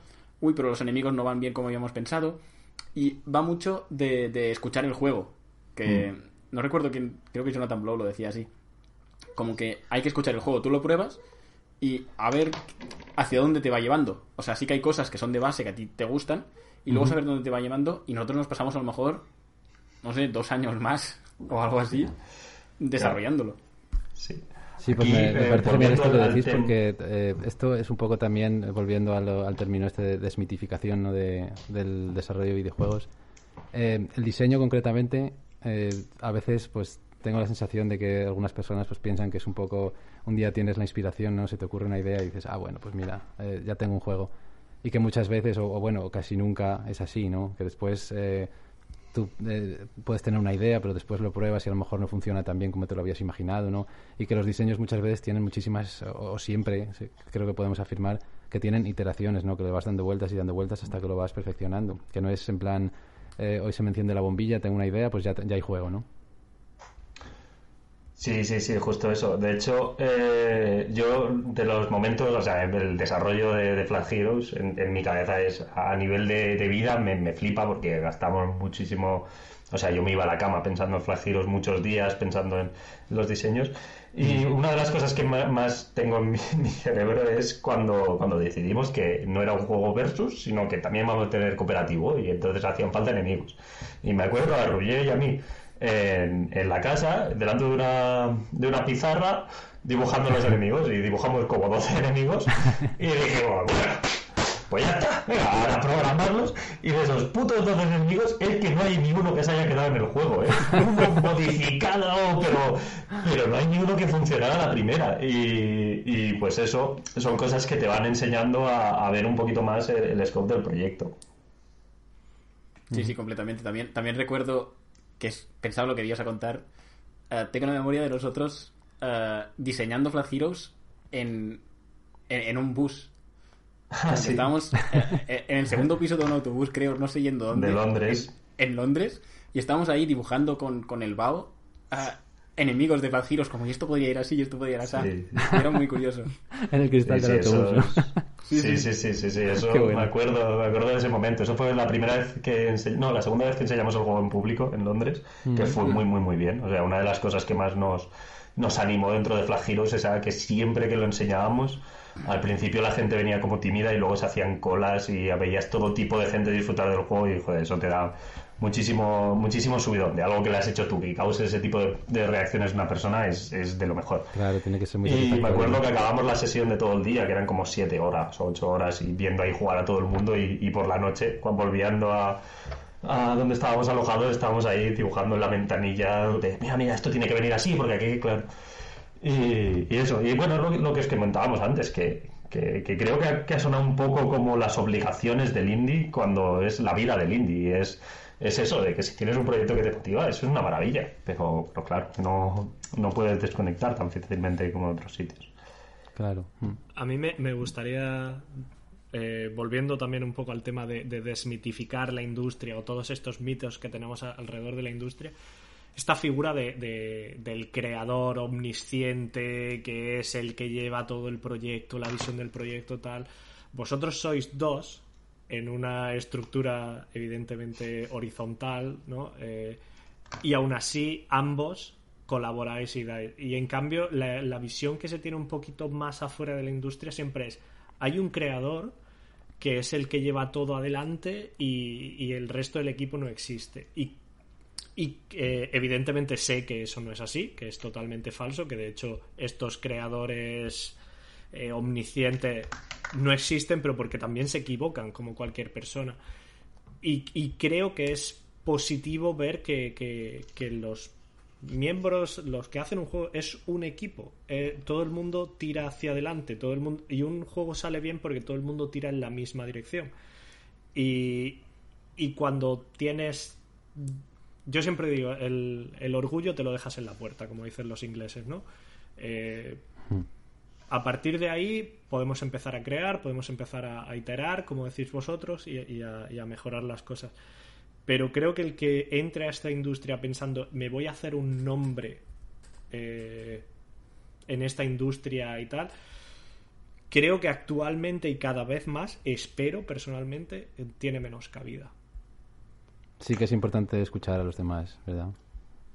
Sí, sí, sí. O sea, hombre, obviamente hay casos que no sé, la verdad que no, no lo he investigado, pero Hideo Kojima, por ejemplo, sí que ha conseguido hacer su nombre. Obviamente, no, no digo que, que el resto del equipo, pero sí que consigue tener unos juegos de autor. Entonces, no, no sé hasta qué punto influyen todas las decisiones o tal. Sí, Yo es sí que creo que... Pero, pero Hideo Kojima es uno de los pocos casos en los que hmm, eh, sí, sí, se mantiene. totalmente de acuerdo. Con nombres como esos han subido, han llegado a la cresta de la ola y luego han caído. Yo qué sé, tienes desde Molineux a. ¿cómo, cómo se llama el señor este? El del Devil's Third. También que. O sea, Sí. Eh, sí, yo creo que sí, porque al fin y al cabo, pero también te digo que en el modelo de industria actual, que es el que más fácil es de prever tiempos, dineros y, y el juego que sale, eh, sigue, sigue creo que sigue estando muy, muy presente esa figura. El, el otro modelo, que es el que, que comentábamos antes, de Valve, que es el de todo el mundo tiene un input en el juego y todo se habla con todo el mundo, que para mí, por supuesto, es mucho más interesante porque quedan las cosas mucho más empaquetadas, como comentaba antes. Creo que ahí es donde ya tiene mucho más peso todas las personas que, trabajan en el proyecto. Eh, pero, pero bueno, sí, pese, a todo, es, muy difícil que una persona consiga tener llevar todo bien. Y Ruger y yo eh, debatimos prácticamente todas las cosas. Una cosa muy buena es que nunca, yo al menos personalmente, nunca he tomado, nunca se ha cogido una decisión en la empresa de la que no esté, si no totalmente convencido, mayoritariamente convencido. Eh, en la empresa me refiero hacia dónde tiene que ir el juego, si este tiene que saltar, si este tiene que ser un enemigo, si este tiene que tener tanta vida, todo ese tipo de cosas. Siempre he estado de esto. Pero también porque creo que en esto trabajamos diferente a muchas empresas y aquí las decisiones, si no están claras, se prueban. Y si hace falta programar el doble de cosas para ver cuál de las dos funciona bien, pues se hace y, luego ya pues elige lo, lo, que, lo que le quede mejor al juego. Sí, yo en ese sentido creo que Lucas y yo tenemos mucha suerte porque nos entendemos muy bien y por eso de que los dos confiamos en uno con, el otro y, discutimos todo. Sabemos que cuando el otro está defendiendo una posición es porque mm, ve algo que a lo mejor yo todavía no he visto o al revés, ¿sabes? Es decir, que siempre nos conseguimos convencer del por qué queremos ir hacia esa dirección. Y como pensamos, nos entendemos bien, solemos convencernos hacia una dirección o hacia la otra casi siempre. Mm. Y sobre la, la figura individualista que tú comentas, Litos, claro, yo sí que creo que eso que hacemos en horizontal nosotros y que quiero pensar que Valve también hace, es muy difícil cuando vas añadiendo personas. Entonces, hay un momento en que es que es tan más fácil tener a una persona que dirija y que sea pues el capitán y, que lo haga. Sí, sí, evidentemente. Claro, eh, es que es súper. Simplemente es eh, la figura del dictador, digamos, que entonces se, avanza. Si, si está ese, señor, lo que diga él se va hacia ahí, aunque no sea la mejor idea, pero al menos se avanza. Pero hay una dirección, sí. Claro, al menos hay una dirección, porque si no puede suceder que se diluye todo si todas las personas no se entienden y, y, se, y se te va. Y entonces, eso sí que entiendo que es difícil. Y también sucede que a veces a algunos de los nombres estos que hemos comentado Mm, mm, pueden no saber por qué tienen éxito. Con Molinex, por ejemplo, que has comentado, yo considero que algunos de sus primeros juegos son muy buenos, pero como que luego lo que él pensaba que tenía éxito a lo mejor no, no era. O simplemente los tiempos cambian. Simplemente. Claro. Y, o los tiempos cambian. Mm, entonces, ellos dirigiendo no tenían tanta fuerza. A lo mejor también el equipo cambiaba mucho. Él ha cambiado mucho de equipo. Y eso que tú dices, el juego al final lo hace un equipo. Y aunque su trabajo es dirigirlo, a lo mejor no se entiende tanto con el equipo, o el equipo no sabe hacia qué dirección está pensando, o cosas así, entonces, pues es que también influye mucho la suerte de, de, que se, junten todas las cosas. Obviamente, el caso más obvio es, es, que no tiene figura individual, creo, pero el caso más obvio de que la suerte influye mucho es Cyberpunk, que una gente que hizo el The Witcher 3 de repente no sabe hacer otro juego. o, no sabe resolverlo también. Bueno, yo creo que ahí se juntan muchos. Ahí se ha juntado. Muchos elementos distintos. Sí, pero pensarías, es decir, con eso me refiero que, eh, aun habiendo hecho el de Witcher 3, que dirías, es que esta gente ya lo tiene ganado. Eh, también yo creo que sucede un poco con las figuras individuales, que aparece una y se piensa, Fua, este tío sabe llevar todos los juegos a buen puerto. Y luego no es tan verdad porque depende de mil cosas que algunas no se pueden tener en cuenta. Sí, es verdad que no, no se puede dar nada por hecho. Mm. Sí, no, está claro. Eh, y además estoy seguro de que si preguntáramos, si tuviéramos una máquina del tiempo y preguntáramos en ciertos estudios con ciertos juegos eh, que han sido el culmen de su generación, eh, seguramente nos dirían que a lo mejor el, que verdaderamente llevaba la rienda o el que realmente aportaba y unificaba no era esa figura eh, más conocida, sino que a lo mejor era otro miembro del equipo, otro miembro de, yo qué sé, su segundo de a bordo, por decirlo de alguna manera, porque conozco algunos casos y, y vamos, eh, simplemente pues el que estaba de director pues se ha encontrado, porque al final la prensa tiene que entrevistar a uno, no puede entrevistar a 200. Y se ha, encontrado pues con eso de, bueno, pues sí, aprovecho y, cojo la ola y, me va bien, ¿no? Claro, sí. De hecho, como tú dices, eh, por ejemplo, una figura que nunca se menciona, pero que está en todos los proyectos grandes, es la de productor, la de producer. Mm.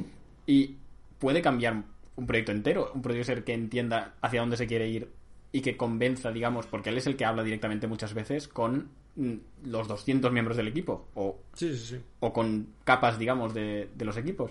Entonces, a lo mejor un producer te cambia todo el juego y, y, sin ese producer el mismo director no funciona igual de bien, por ejemplo. Pero claro, como tú dices, hay que entrevistar a uno, porque si no es muy difícil. Sí, alguien tiene que poner la cara ¿no? y ser un poco la, imagen. Eh, a raíz de este tema del que estamos hablando ahora, de roles y de contribuciones, eh, creo que sería interesante que contarais un poco, eh, volviendo a Flat Heroes al juego, de qué se ha ocupado cada uno de vosotros o qué parte habéis hecho. Bueno, está claro que temas como el diseño y tal, pues eh, ha sido un, trabajo muy conjunto, no muy de equipo. Pero si podéis contar un poco, pues qué partes habéis hecho cada uno, de, no sé, de la programación o de los sistemas del juego. Dale, dale.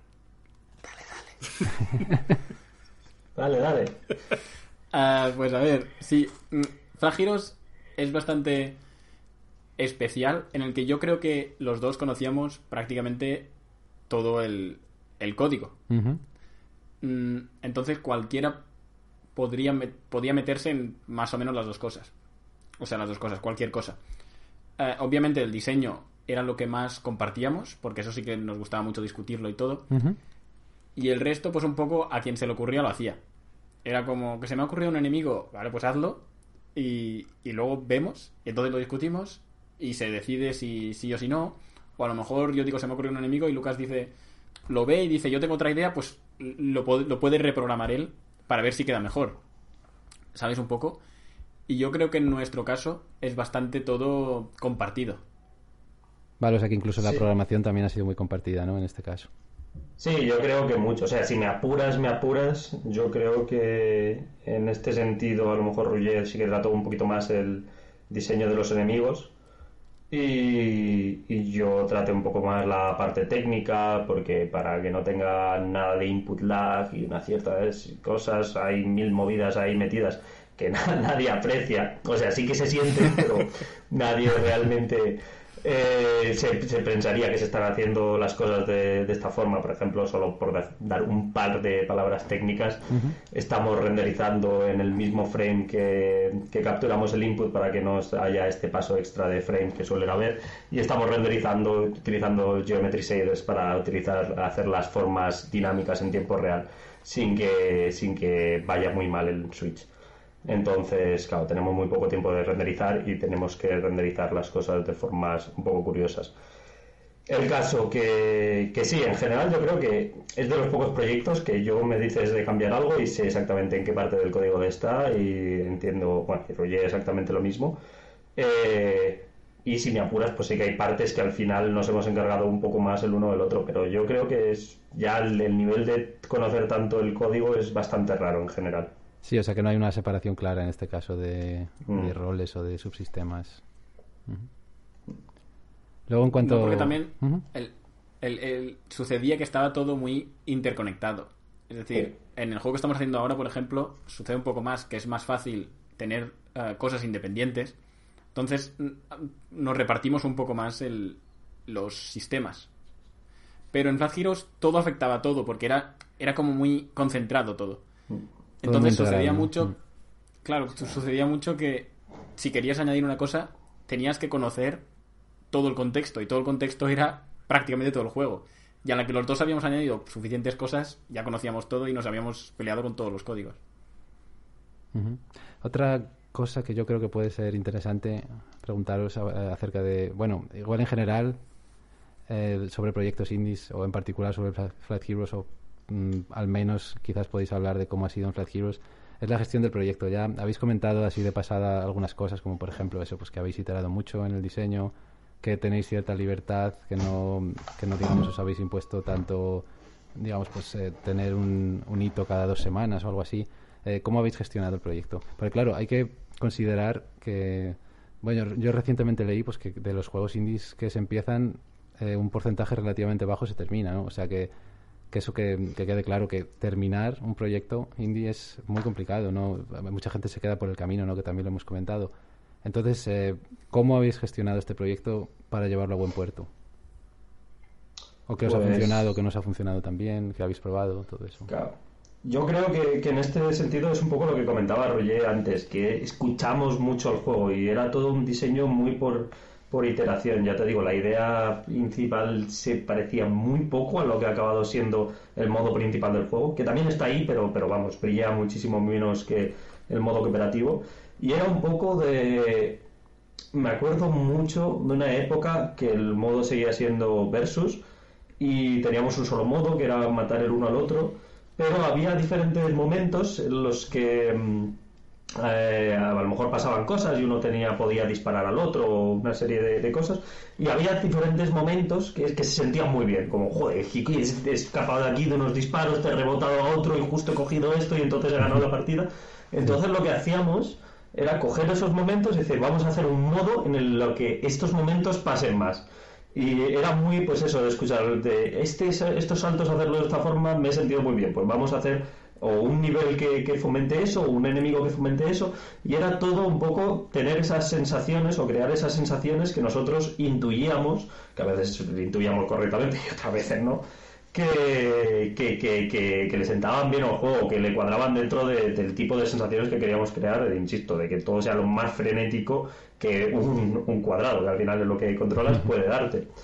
Entonces, el proceso, pues eso, ya te digo que ha sido bastante diferente porque ha habido diferentes fases, diferentes ocurrencias.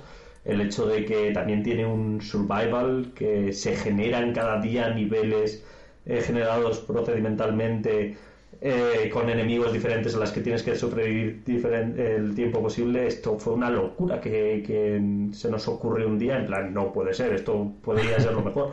Y como, bueno, probablemente también. Y, al final, pues, pues eso, de hecho, una de las cosas que siempre nos dicen es que el juego es mucho más grande, o sea, que nadie espera que sea tan grande o que se expanda de tantas formas de, las que se, al final se expande. Mucha gente pues llega hasta el final del modo campaña como mucho y ya llegan exhaustos. Y para nosotros a lo mejor eso queríamos al principio queríamos poner un logro ahí que era tutorial complete. Pero creo, creo que, seguramente alguien nos hubiera querido matar con razón. Así que al final eh, decidimos quitarlo. Pero, pero eso es ha sido muy todo un proceso de esto le toca a Mickey, ahora se, será muy repetitivo, necesitamos un nuevo enemigo, necesitamos más variedad aquí, esto se nota muy igual, pues a lo mejor hace falta voces. Voces estaría muy guapo, ¿eh? Pues ahí eh, nos pusimos a hacer voces. Entonces, eh, todas las ideas buenas que tuvimos las metimos, que es otra cosa que a lo mejor teníamos que habernos cortado un poquito antes para haber sacado el juego a nivel si me dices de, de, performance, de, de, cómo de performance, de cómo de cómo lo hubiera hecho el juego en el mercado, porque cuando lo ideamos pues se parecía más a, a, lo que en ese momento se estaba vendiendo. Pero eh, la parte positiva, pues nos quedamos muy, muy, muy a gusto, como ya he comentado antes. De, yo, que estoy orgulloso. Yo lo que creo que lo único que le falta al juego es el, el Director's Cut de, de Rouget, jugando a, Flat Heroes porque es un yo lo he visto en directo y es un espectáculo. eso también, lo, o sea, creía que ibas a decir otra cosa, que es el Director Cut eh, de, los niveles de Rouget, porque tiene un cierto problema a la hora de evaluar eh, la dificultad de los niveles, que también hicimos una cosa interna para que era un jugador que se controlaba peor de lo normal para ver cómo difícil sería para las personas eh, que no habían jugado 400 horas como nosotros el juego, al juego, como curiosidad interna. Eh, y más o menos, Esa es otra de las decisiones inteligentes que tomamos, que es el, el modo héroe. Que el modo héroe es donde ya podemos tranquilamente poner todas las locuras que teníamos en la cabeza sin que fuera un trauma para la mayoría de las personas que juegan al juego. Sí, el modo solo para valientes, ¿no? Sí, como cuando te pasas suficientes mundos se desbloquea un modo héroe que es como un dark side, llaman algunos juegos de todos los niveles. Y hay, hay muchas versiones de lo que en principio pensábamos que era el nivel y que luego le hemos tenido que ir eh, según haciendo más accesible para unas personas, eh, diluyendo para, para otras, eh, para, para, conseguir eso, que, que sea una, una, progresión humana y no la de Ruye. Yo tengo una última pregunta que además es, un tema que está que evidentemente está muy en boca en, en, la, propia industria y, por suerte también las noticias. Eh, ¿Consideráis que, bueno, pregunto primero, ¿hubo crunch en, el, en Flat Heroes? ¿O consideráis que al ser vuestro proyecto nos y hacerlo un poco por, por bueno por, por gusto eh, evidentemente también queréis tener un, un producto al final pero consideráis que no se aplicaría la definición de crunch a, las horas que supongo que durante el fin de, que durante fin de semana habéis echado etcétera etcétera cómo veis ese tema yo creo que hubo crunch em, pero también lo definiría un poco distinto cuando es tu propio proyecto, porque la, manera de encajarlo es muy distinta. Pero ciertamente, yo personalmente creo que en, en Flat Heroes hubo un poco demasiado de crunch en algunos momentos. No porque, nos, no porque nos sintiéramos obligados, sino porque estábamos demasiado motivados. Y eso hacía que a veces te levantabas y decías, voy a hacer Flat Heroes. Y y habías eh, estado haciendo Flag Heroes los últimos 15 días ya. Entonces, este para este proyecto, sí que es cierto que estamos intentando forzarnos un poco a, a decranchear. Es decir, hmm. tener dos días libres a la semana, los que sean, no hace falta que sea el fin de semana, pero coge dos días en que no estás eh, haciendo el juego. Sí, en esos días está prohibido no trabajar en el juego. Claro, por así decirlo. Y, y, aún así cuesta, porque muchas veces estás pensando en él. Claro y, se te ocurre una idea y dices, hostia, me la voy a apuntar. Y dices, hostia, es que ya, que me la apunto, voy a ver si quedaría bien, ¿sabes? Y, y muchas veces cuesta bastante. Mm, yo creo que sí que hubo crunch y, y, ya te digo, es el, es el crunch de motivados, pero aún así es una cosa que hay que intentar minimizar en, en la medida posible. Sí, que cuando la pases por algo muy grande, pues igual hay que autocontrolarse un poco, ¿no? Un poco forzarse a a no, a no darlo todo, digamos. Sí, pasarse de la raya un poco, ¿no? No sé en vuestro caso, pero, pero en, por ejemplo, cuando yo he crancheado en alguna ocasión, a la larga tiene consecuencias, quieras o no.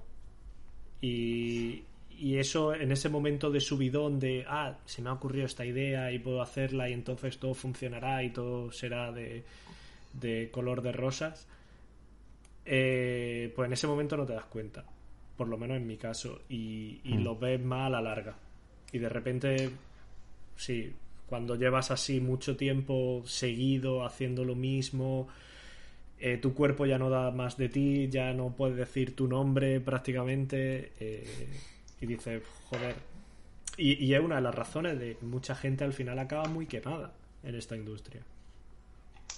Pues, o sea, yo eh, sí, coincido con Ruggier, pero yo voy a decir, por, por sembrar aquí un poco de debate, que no hubo nada de crunch. Todo el crunch fue un crunch ficticio y totalmente... No, a ver, vamos a ver. Yo, según cómo definas crunch, es, es, la, la pregunta que justamente has planteado. Yo creo que en ningún momento preferí estar haciendo otra cosa que no fuera a trabajar. O sea, en ningún momento me sentí como tengo una obligación, ya debería estar en la cama o ya de, me gustaría estar en la cama.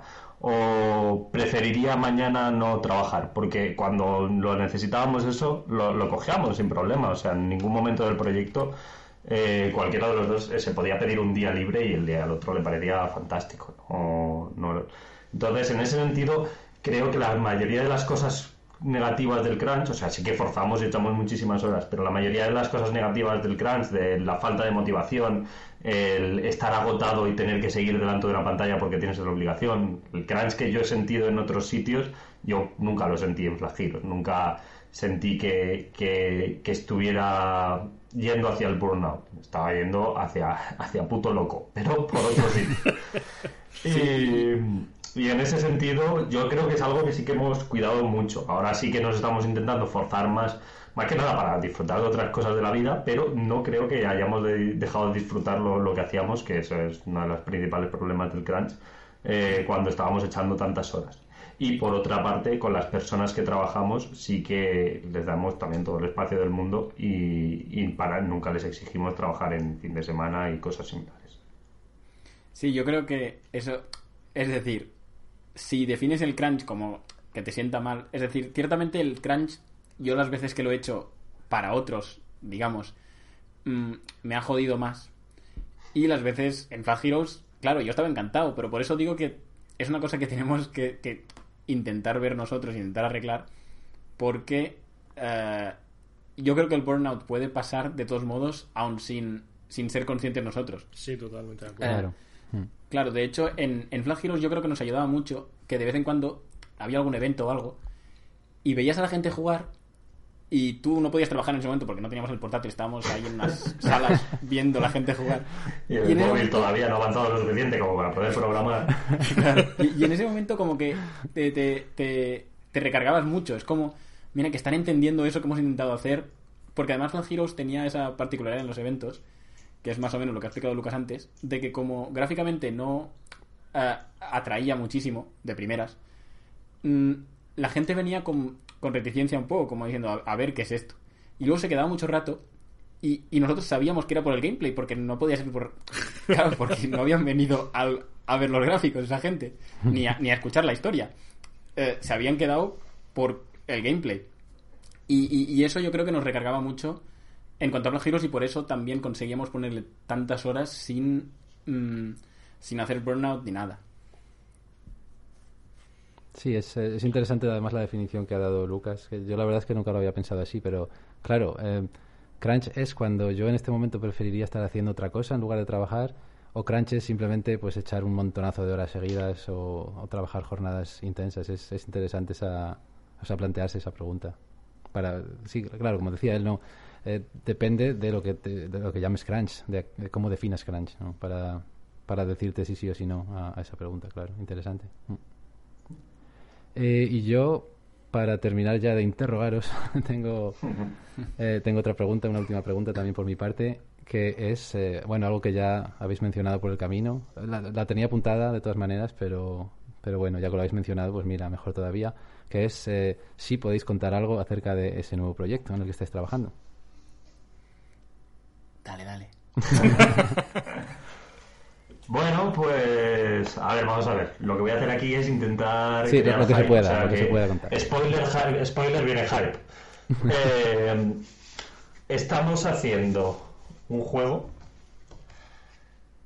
Vamos a plantearlo así. Estamos haciendo un roguelike de un género que nunca se ha hecho un roguelike y que si me apuras hay menos de cinco juegos buenos de este género.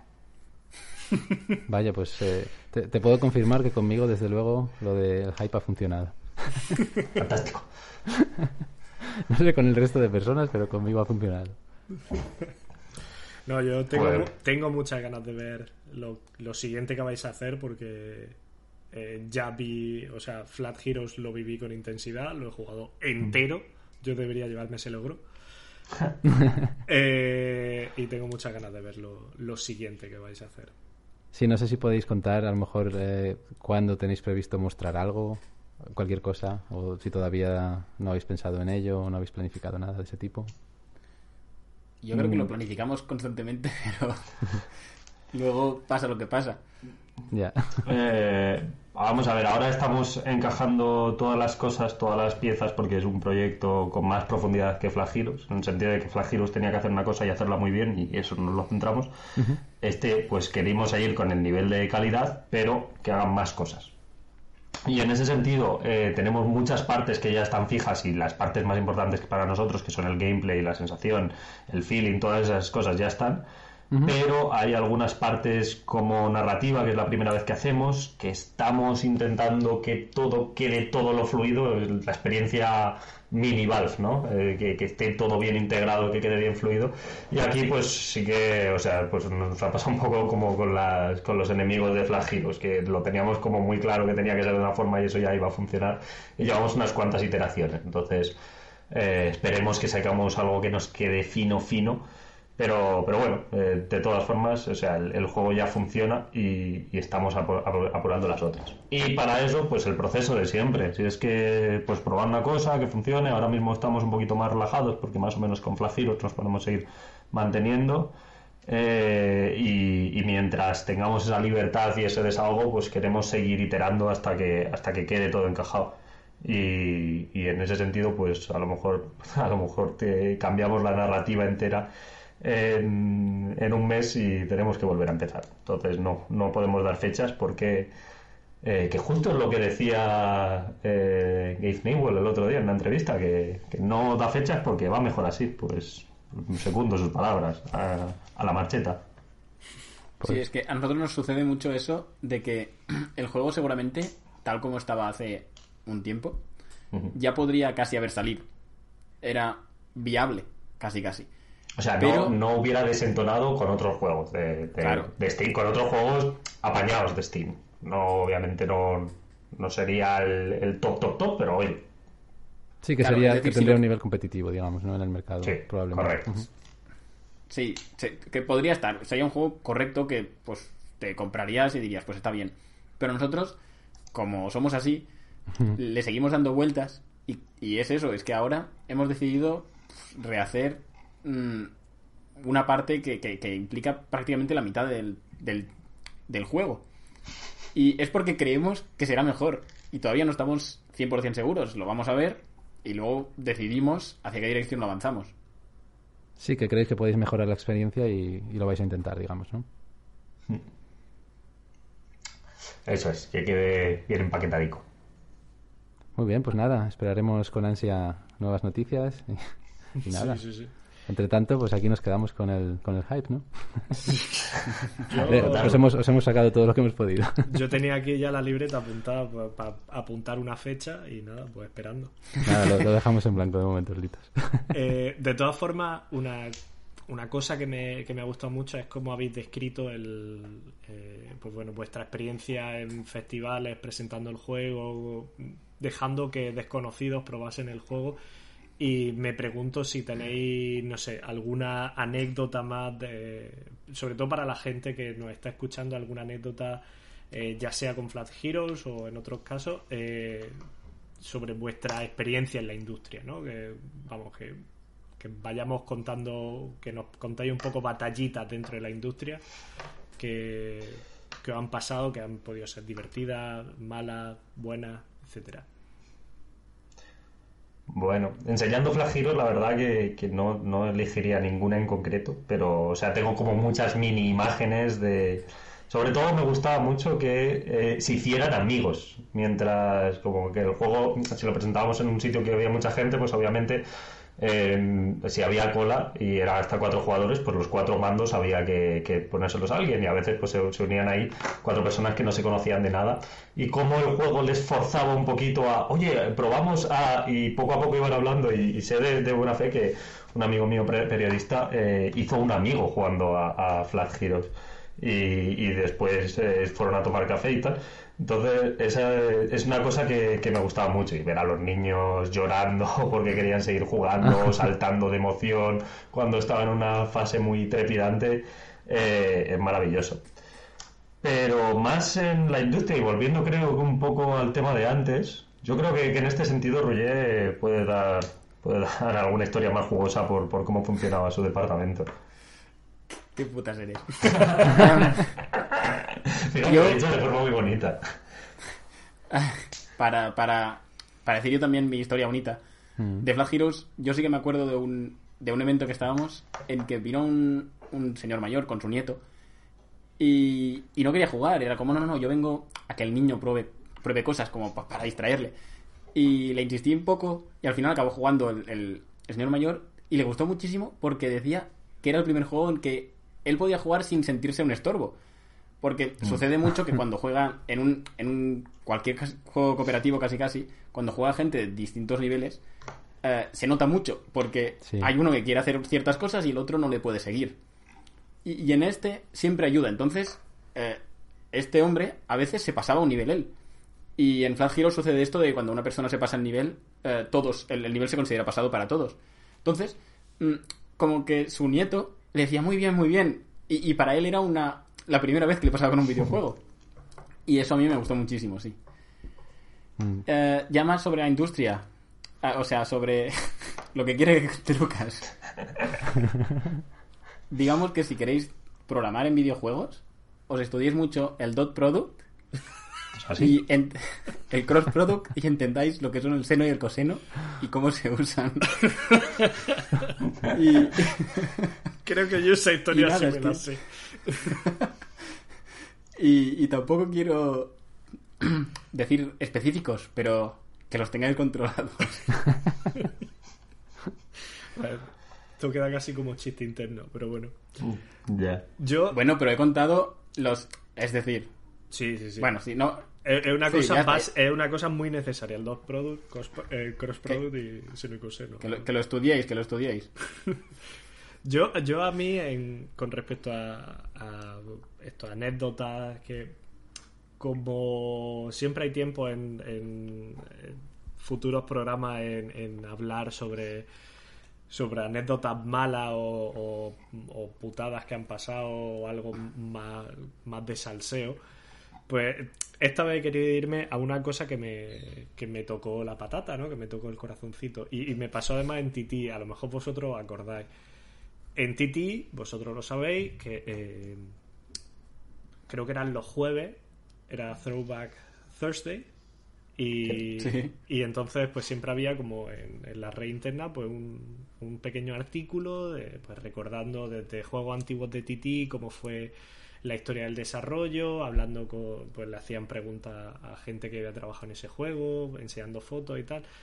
Pero había días que, que no era sobre eso, era sobre otros temas y, y uno de esos días fue la carta de un, de un jugador de, un juego de TT. Creo que además era de Harry Potter. No sé si vosotros acordáis de la historia. Me suena. Y el tema es que eh, yo estaba. Acababa de llegar hace poco a TT, ¿no? Y, y recuerdo que, que, bueno, que la historia era de, de, un, de un chico que se encontraba en una gran. En una, en una depresión muy profunda y que, y que incluso estaba planteando suicidarse. Esto fue una carta que él le escribió a, Titi dándole las gracias porque él decía que, parecía una estupidez, pero que simplemente por el hecho de ponerse a jugar al, juego de Lego de, Harry Potter, de repente él empezó a encontrar una motivación para cada mañana levantarse y probar una cosa nueva, ¿no? Y, jugar un poquito al juego y tal.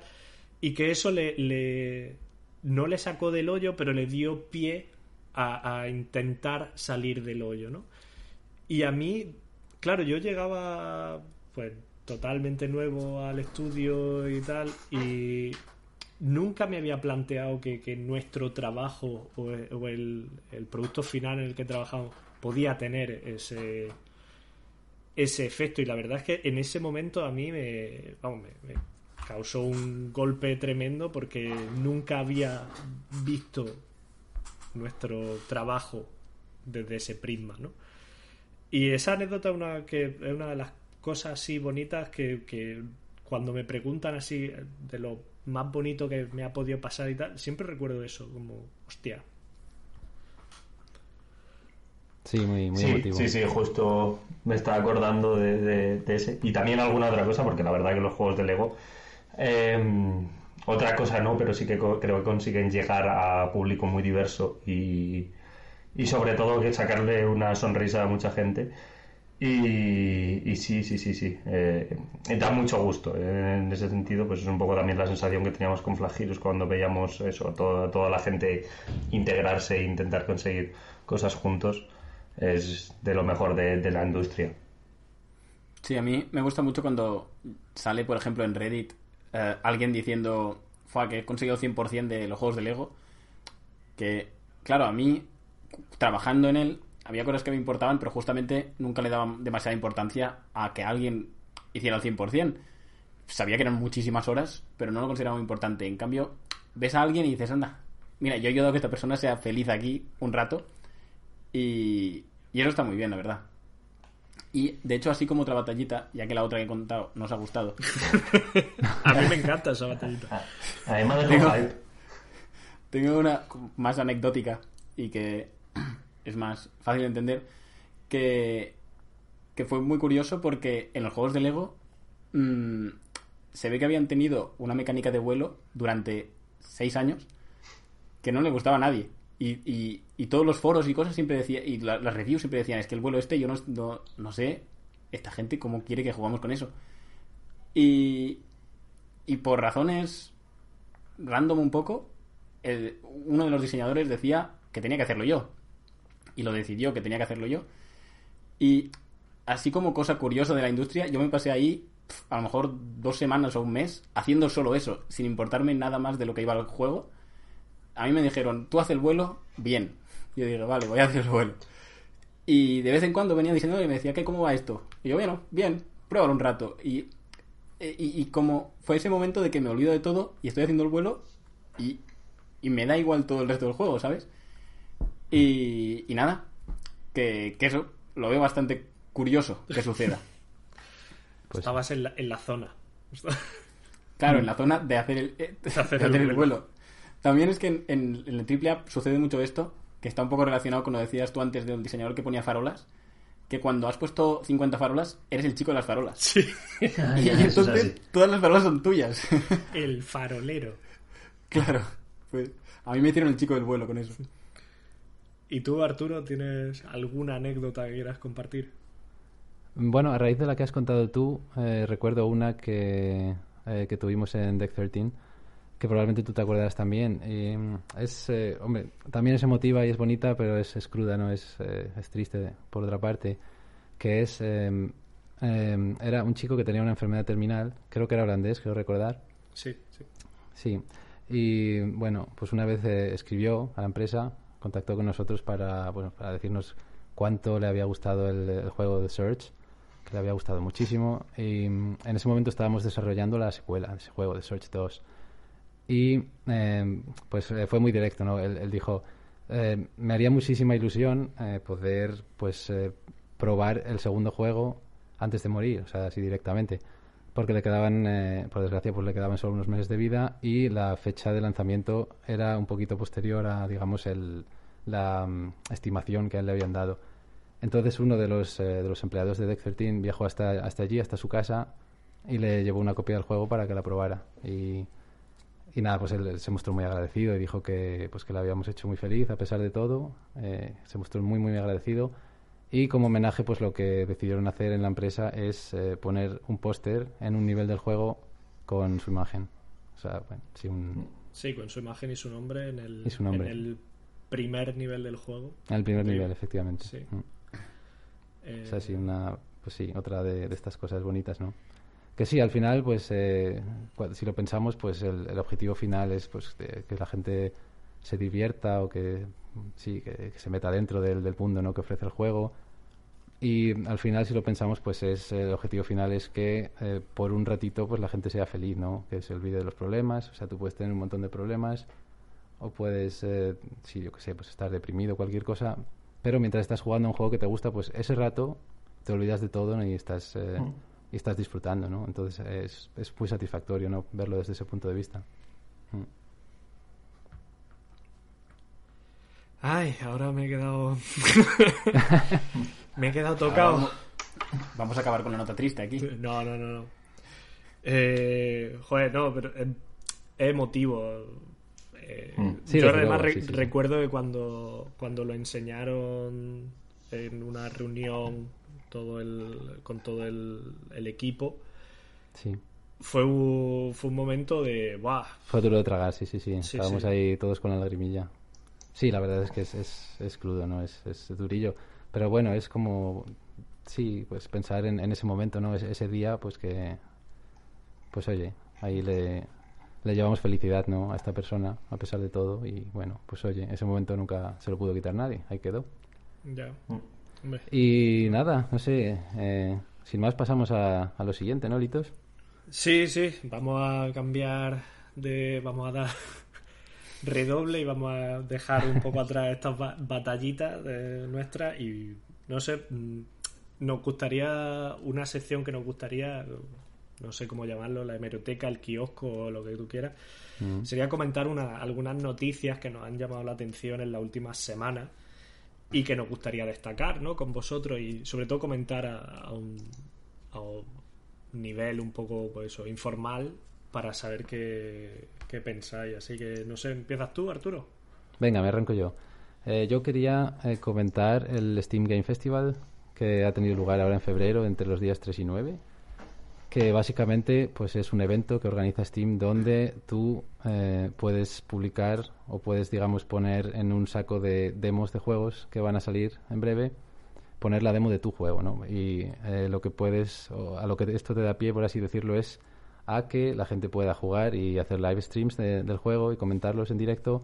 Y tú también puedes tienes acceso a pues a chat con a hacer chat con los eh, con los desarrolladores del juego no y a raíz de esto, pues quería preguntaros qué os parecen este tipo de eventos y también, pues si en, un momento dado, cuando estabais desarrollando Flat Heroes, eh, os han ayudado este tipo de eventos o, realmente no ha sido de gran ayuda, o si habéis participado, si no habéis participado, o si os parece bien, o si creéis que a lo mejor en lugar de agrupar todos los demos, todas las demos eh, y que la gente se encuentre con cientos de demos un poco eh, desbordada, sería mejor repartirlos de otra manera. Bueno, no sé, en general vuestras impresiones con este tipo de eventos. Bueno, de todas formas, decir que, en este evento eh, ahora Steam ha puesto, creo que una buena medida, ha puesto que, que si una demo está presente en este festival de demos, no puede estar presente ya en el siguiente festival de demos para evitar, para poder tener más visibilidad los, las pocas demos que, estén participando en el festival. Sí, detalle importante. Yo creo que es una opción muy buena, eh, sobre todo ahora que se han cancelado todos los eventos por la pandemia para que para hacer lo más mm, lo más parecido a mostrar tu juego en un evento que es que lo juegue que lo juegue gente que no lo conoce tener su feedback y aparte darlo a conocer y sí yo lo veo muy bien el hecho de que estén todas a la vez mm, sí que puedo ver la perspectiva un poco de que se acumulen pero yo creo que crea este esta mentalidad de voy a probar juegos entonces te bajas todos los que te llaman la atención porque suele ser un momento. Entonces, tú empiezas a darle a todos los que te llaman la atención y puedes jugar, pues te juegas 10, 20 demos y, el que te llama la atención lo pones en la wishlist y yo creo que está bastante bien. Sí, es verdad. Mm. Sí, yo, yo lo veo muy bien. Em, porque una de las tendencias que no me gusta nada hacia donde se está llevando eh, los juegos es que cada vez te explican más cómo te debes de sentir jugando que, lo puedas probar tú, ¿no? Esto pasa mucho con los trailers o... O sea, que como que te intentan demostrar que el juego se va a sentir de una forma, cuando de verdad la buena forma que tienes de saber cómo si te gusta un juego o no es probándolo. Y nosotros las demos es una cosa que, que, durante un tiempo se fueron mucho y que ahora parece que están volviendo un poco y para mí es una buena noticia para los que nos esforzamos tanto en el que el juego se siente bien cuando lo tienes en las manos. Y de hecho, yo creo que la demo de, de Flag Heroes en Switch es lo que más nos ha ayudado a dar visibilidad al juego. Y es porque, porque puede hablar por, por ella misma, porque es gratuita, te la bajas, la pruebas y si te gusta, pues ya pagas lo que, lo que, lo que buenamente cuesta, porque, pues, pues eso. Entonces, en ese sentido, fantástico. O sea, que vuelva la demo y que la demo eh, coja fuerza a la hora de que la gente sepa si le va a gustar un juego, para mí siempre es una buena noticia, porque creo que los juegos buenos, se, o sea, un juego es bueno si es, si es divertido para ti, y eso es lo que más debe costar, y la demo es la mejor forma de hacer ver esto. Sí que es verdad que no es un formato que a todo el mundo le pueda ir tan bien eh, para juegos más largos o que requieren entrar dentro una narrativa que tienes que estar dentro, pues a lo mejor no le encaja también, pero al final si sabes es, es, si sabes más o menos diseñar el juego para que o la demo para que la experiencia sea suficientemente interesante, ahí va a estar. Menos pre-orders y más demos. Claro, sí, bastante, bastante buen lema, ¿eh? Lo segundo totalmente. Claro. Eh, show me what you want. Y y luego lo de ponerlas todas a la vez, bueno, pues es el problema de Steam de siempre, el que del que hablábamos antes, ¿no? Que, que falta visibilidad, falta un poquito de curation y falta decir que, pues, o que sé, se podría hacer de mil formas, de que, de, pero, pero claro, tener 500 demos ahí, nadie va a jugar a 500 demos. Creo que el 500 era el último número que había, lo digo de memoria.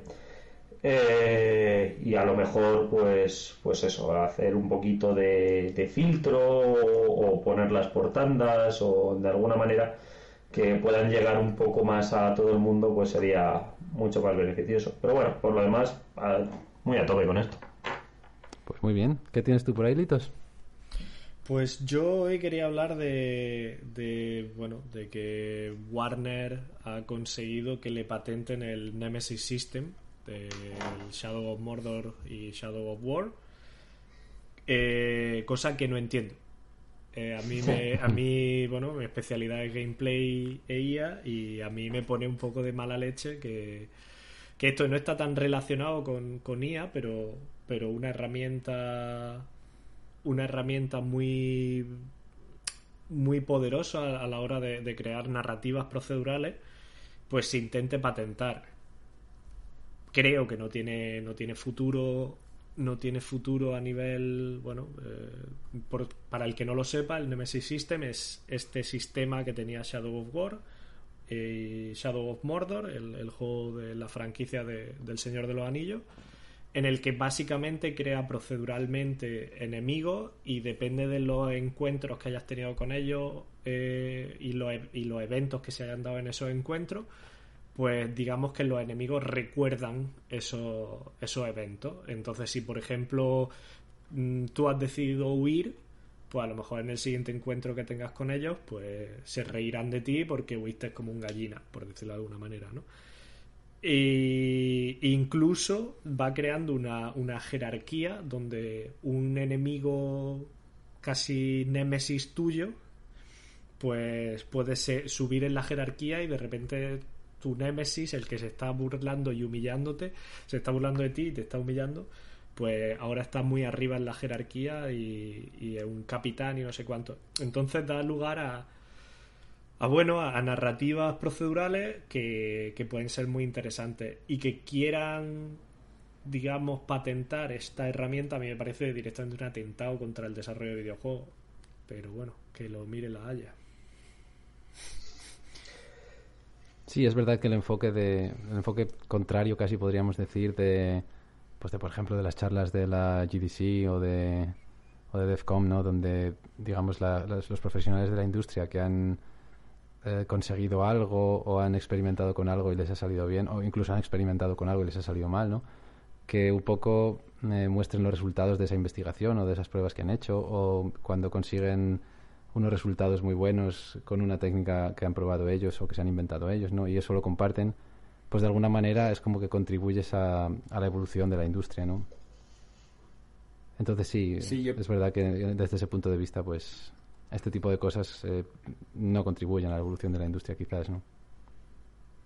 Sí, yo, yo seguramente por... Eh, o sea, sucede que el videojuego va mucho de iterar videojuegos anteriores muchas veces. Seguramente es en parte porque es un medio muy, muy joven y todavía estamos descubriendo de qué va un poco todo esto. Y por eso las GDCs y todo esto yo creo que van tan bien, porque es todos intentando empujar la, la industria en sí. Eso es.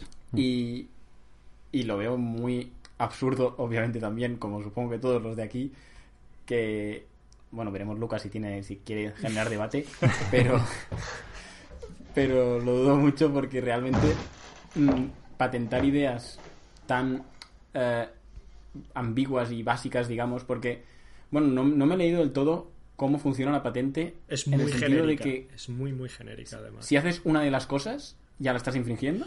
Claro, esa es la, esa es la clave para mí. Yo creo que ningún juzgado... El problema que yo veo aquí, sobre todo, es que si, por ejemplo, otro, otro juego que utiliza una herramienta similar propia es Watch Dogs Legion, ¿no? Entonces yo imagino que Warner no va a llegar y va a denunciar a Ubisoft ahora. no creo. Porque además va a ser como saben que lo, lo tienen perdido pero Warner a lo mejor sí se atreve a intentar algo contra un estudio pequeñito, un estudio indie. Y claro, es que yo no sé, como tú lo has explicado, se, podría argumentar que el Hades, el juego este de, no me acuerdo qué compañía es, es un poco parecido, porque se acuerdan, son unos personajes que se acuerdan de quién eras tú y, te cuentan cosas sobre los combates anteriores. Sí. Sí, suena bastante parecido, la verdad. Claro. Yo ahí eh, totalmente estoy a favor claramente de Ubisoft. No, no. El de, de Warner, al tope. No, vamos a ver. Eh, para mí es como cuánto, cuánto se tenga que parecer. Si ahí es donde está todo. Si se tiene que parecer, eh, con que se parezca un poco ya te pueden denunciar, lo veo un paso atrás porque porque a partir de ahí se pueden crear nuevas cosas, nuevas cosas interesantes que obviamente le están cortando el camino. Si tiene que ser totalmente idéntico, entonces lo veo bien, porque es en plan, esto nos lo hemos currado nosotros, tiene todo este proceso de iteración y tal, eh, y, que venga otro y lo copie exactamente punto por punto para hacer algo igual en su juego, pues me parece que es un eh, que está feo. Es igual que si, si alguien le inspira Flag me parece lo mejor del mundo. Si alguien coge Flag tal y como está, que ya de hecho ya ocurrió, y lo, y lo saca eh, con un monstruo igual, con un control igual, con un con un estilo igual, pues lo veo como pues, pues, pues que hay alguien que se ha aprovechado de todo el trabajo que hemos estado haciendo nosotros eh, con la ley del mínimo esfuerzo. Pues entonces ahí me, tira para atrás. Claro, y claro, como es algo tan novedoso, pues habrá, habrá que ver cómo se, se desarrolla y cómo, y cómo va evolucionando. Pero vamos, yo estoy muy a favor. mi, mi, posición es: yo estoy muy a favor de que el medio siga evolucionando y esto se consigue cogiendo cosas que ya hay dándole más vueltas. Si esto lo impide porque, porque corta la patente, me parece mal. Si esto lo fomenta porque te obliga a cambiar algo de lo que ya hay a mejor, pues me parece bien. Claro, el problema es que como denunciar, tú puedes denunciar a quien quieras. Sobre todo las, las grandes compañías que tienen infinito dinero. Básicamente, cuando a alguien les moleste por otras cosas, o sea, porque el juego les va a hacer competencia a ellos y lo vean peligroso, pues lo van a denunciar, porque denunciar es gratis, digamos, o sea, para ellos. Claro. Y si la otra compañía tiene menos medios, pues estás jodido. Porque si estás solo al alcance de los ricos, esta, esta, esta manera de patentar es una mierda ya. Claro. La democratización del desarrollo, como decía Rouget antes, desaparece. Eh, entonces, por ejemplo, Nintendo, que es muy dado a, denunciar a cualquiera que, toma el nombre de Mario en vano, eh, en este caso eh, en tu caso, pues en vuestro caso, que alguien llega y copia cosas de Flat Hero, pues evidentemente, pues como soy un estudio pequeño, no tenéis manera real de, enfrentaros a ello, pero Nintendo, en su caso, llegaría, pum, y pondría una, una denuncia por, por copia y, y al carajo. Pero claro, si encima patenta, es como si alguien de repente llega y patenta el ray tracing y de repente dice, no, es que nosotros hemos investigado y, esto, pues todo esto es trabajo de nuestra investigación. Y dice, sí y no, porque también te has basado en trabajos previos de otra gente. Claro, es que todo suma. De hecho, esto lo que puede suceder al final es que los indies vayan creando cosas y las compañías grandes lo copien que ya y lo luego lo patenten. Que ya lo hacen. Claro, pero luego lo patentarán y será como, bueno. Sí, no, desde luego un tema, tema complicado. Hmm. ¿Queréis comentar vosotros alguna noticia? Que vamos a patentar Flag Heroes entero. Noticia. Los cuadrados, eh. todo lo que sea cuadrado es Flag Heroes. Claro. Bueno, pues si no, pues- si no tenemos nada más, eh, ¿Qué hacemos, Rito? ¿Nos vamos despidiendo? Sí, yo creo que más o menos ha quedado bien, porque la verdad tenía algún par de noticias por ahí, pero... Como quieras, ya las tratamos otro día. Adelante. No, ya las tratamos otro día, si, si vuelve a surgir la versión tranquilamente. Hombre, soy, soy nuestros pues padrinos, soy el, claro, claro, yo dejo el guante tendido ahí. Habéis inaugurado soy esto. El pepintre de, de Backview. Bastante bien, ¿eh? Yo me quedo con eso con eso no me puedo morir en paz. Ya eh, después de haber hecho un interrogatorio de dos horas, pues lo, justo es, no sé, ¿tenéis alguna pregunta para nosotros? Si es que, si es que la tenéis. O, algo, o algo extra que queráis comentar. ¿Qué es el proyecto que estáis trabajando ahora? Eh, si eh, puede que los de PR nos maten si decimos algo. Claro, claro, por eso te he hecho la pregunta. Nada, así que mejor no decimos nada y seguimos vivos, ¿no, Litos? Sí, sí, sí. De momento, por lo eh, menos. sí, dentro de poco Sí. No sé cuándo, pero no debería ser dentro de muy tarde. Se, habrá nueva noticia. Por ahora, la mayor noticia que tiene de Certin es que hemos abierto un estudio en Canadá, en Montreal. Así que si alguien. Ah, lo he visto, Alguien en Montreal quiere quiere aplicar a Deck 13 porque le gusta lo que hacemos, le gusta cómo se trabaja en Deck 13, pues ya sabes, que se ponga en contacto. Sí, en cuanto al proyecto, lo único que se puede decir es que no va a ser un Search 3. O sea, no vamos a. Uh. Es eh, otro juego distinto, otra IP. Va a ser una IP nueva, eso también se puede decir. Uh. Y también el publisher va a ser Focus. Pero bueno, eso me imagino que es de lógica, ¿no? Porque eh, Focus ha adquirido Deck 13. Así que eso. Y eso es todo lo que podemos contar. Sí.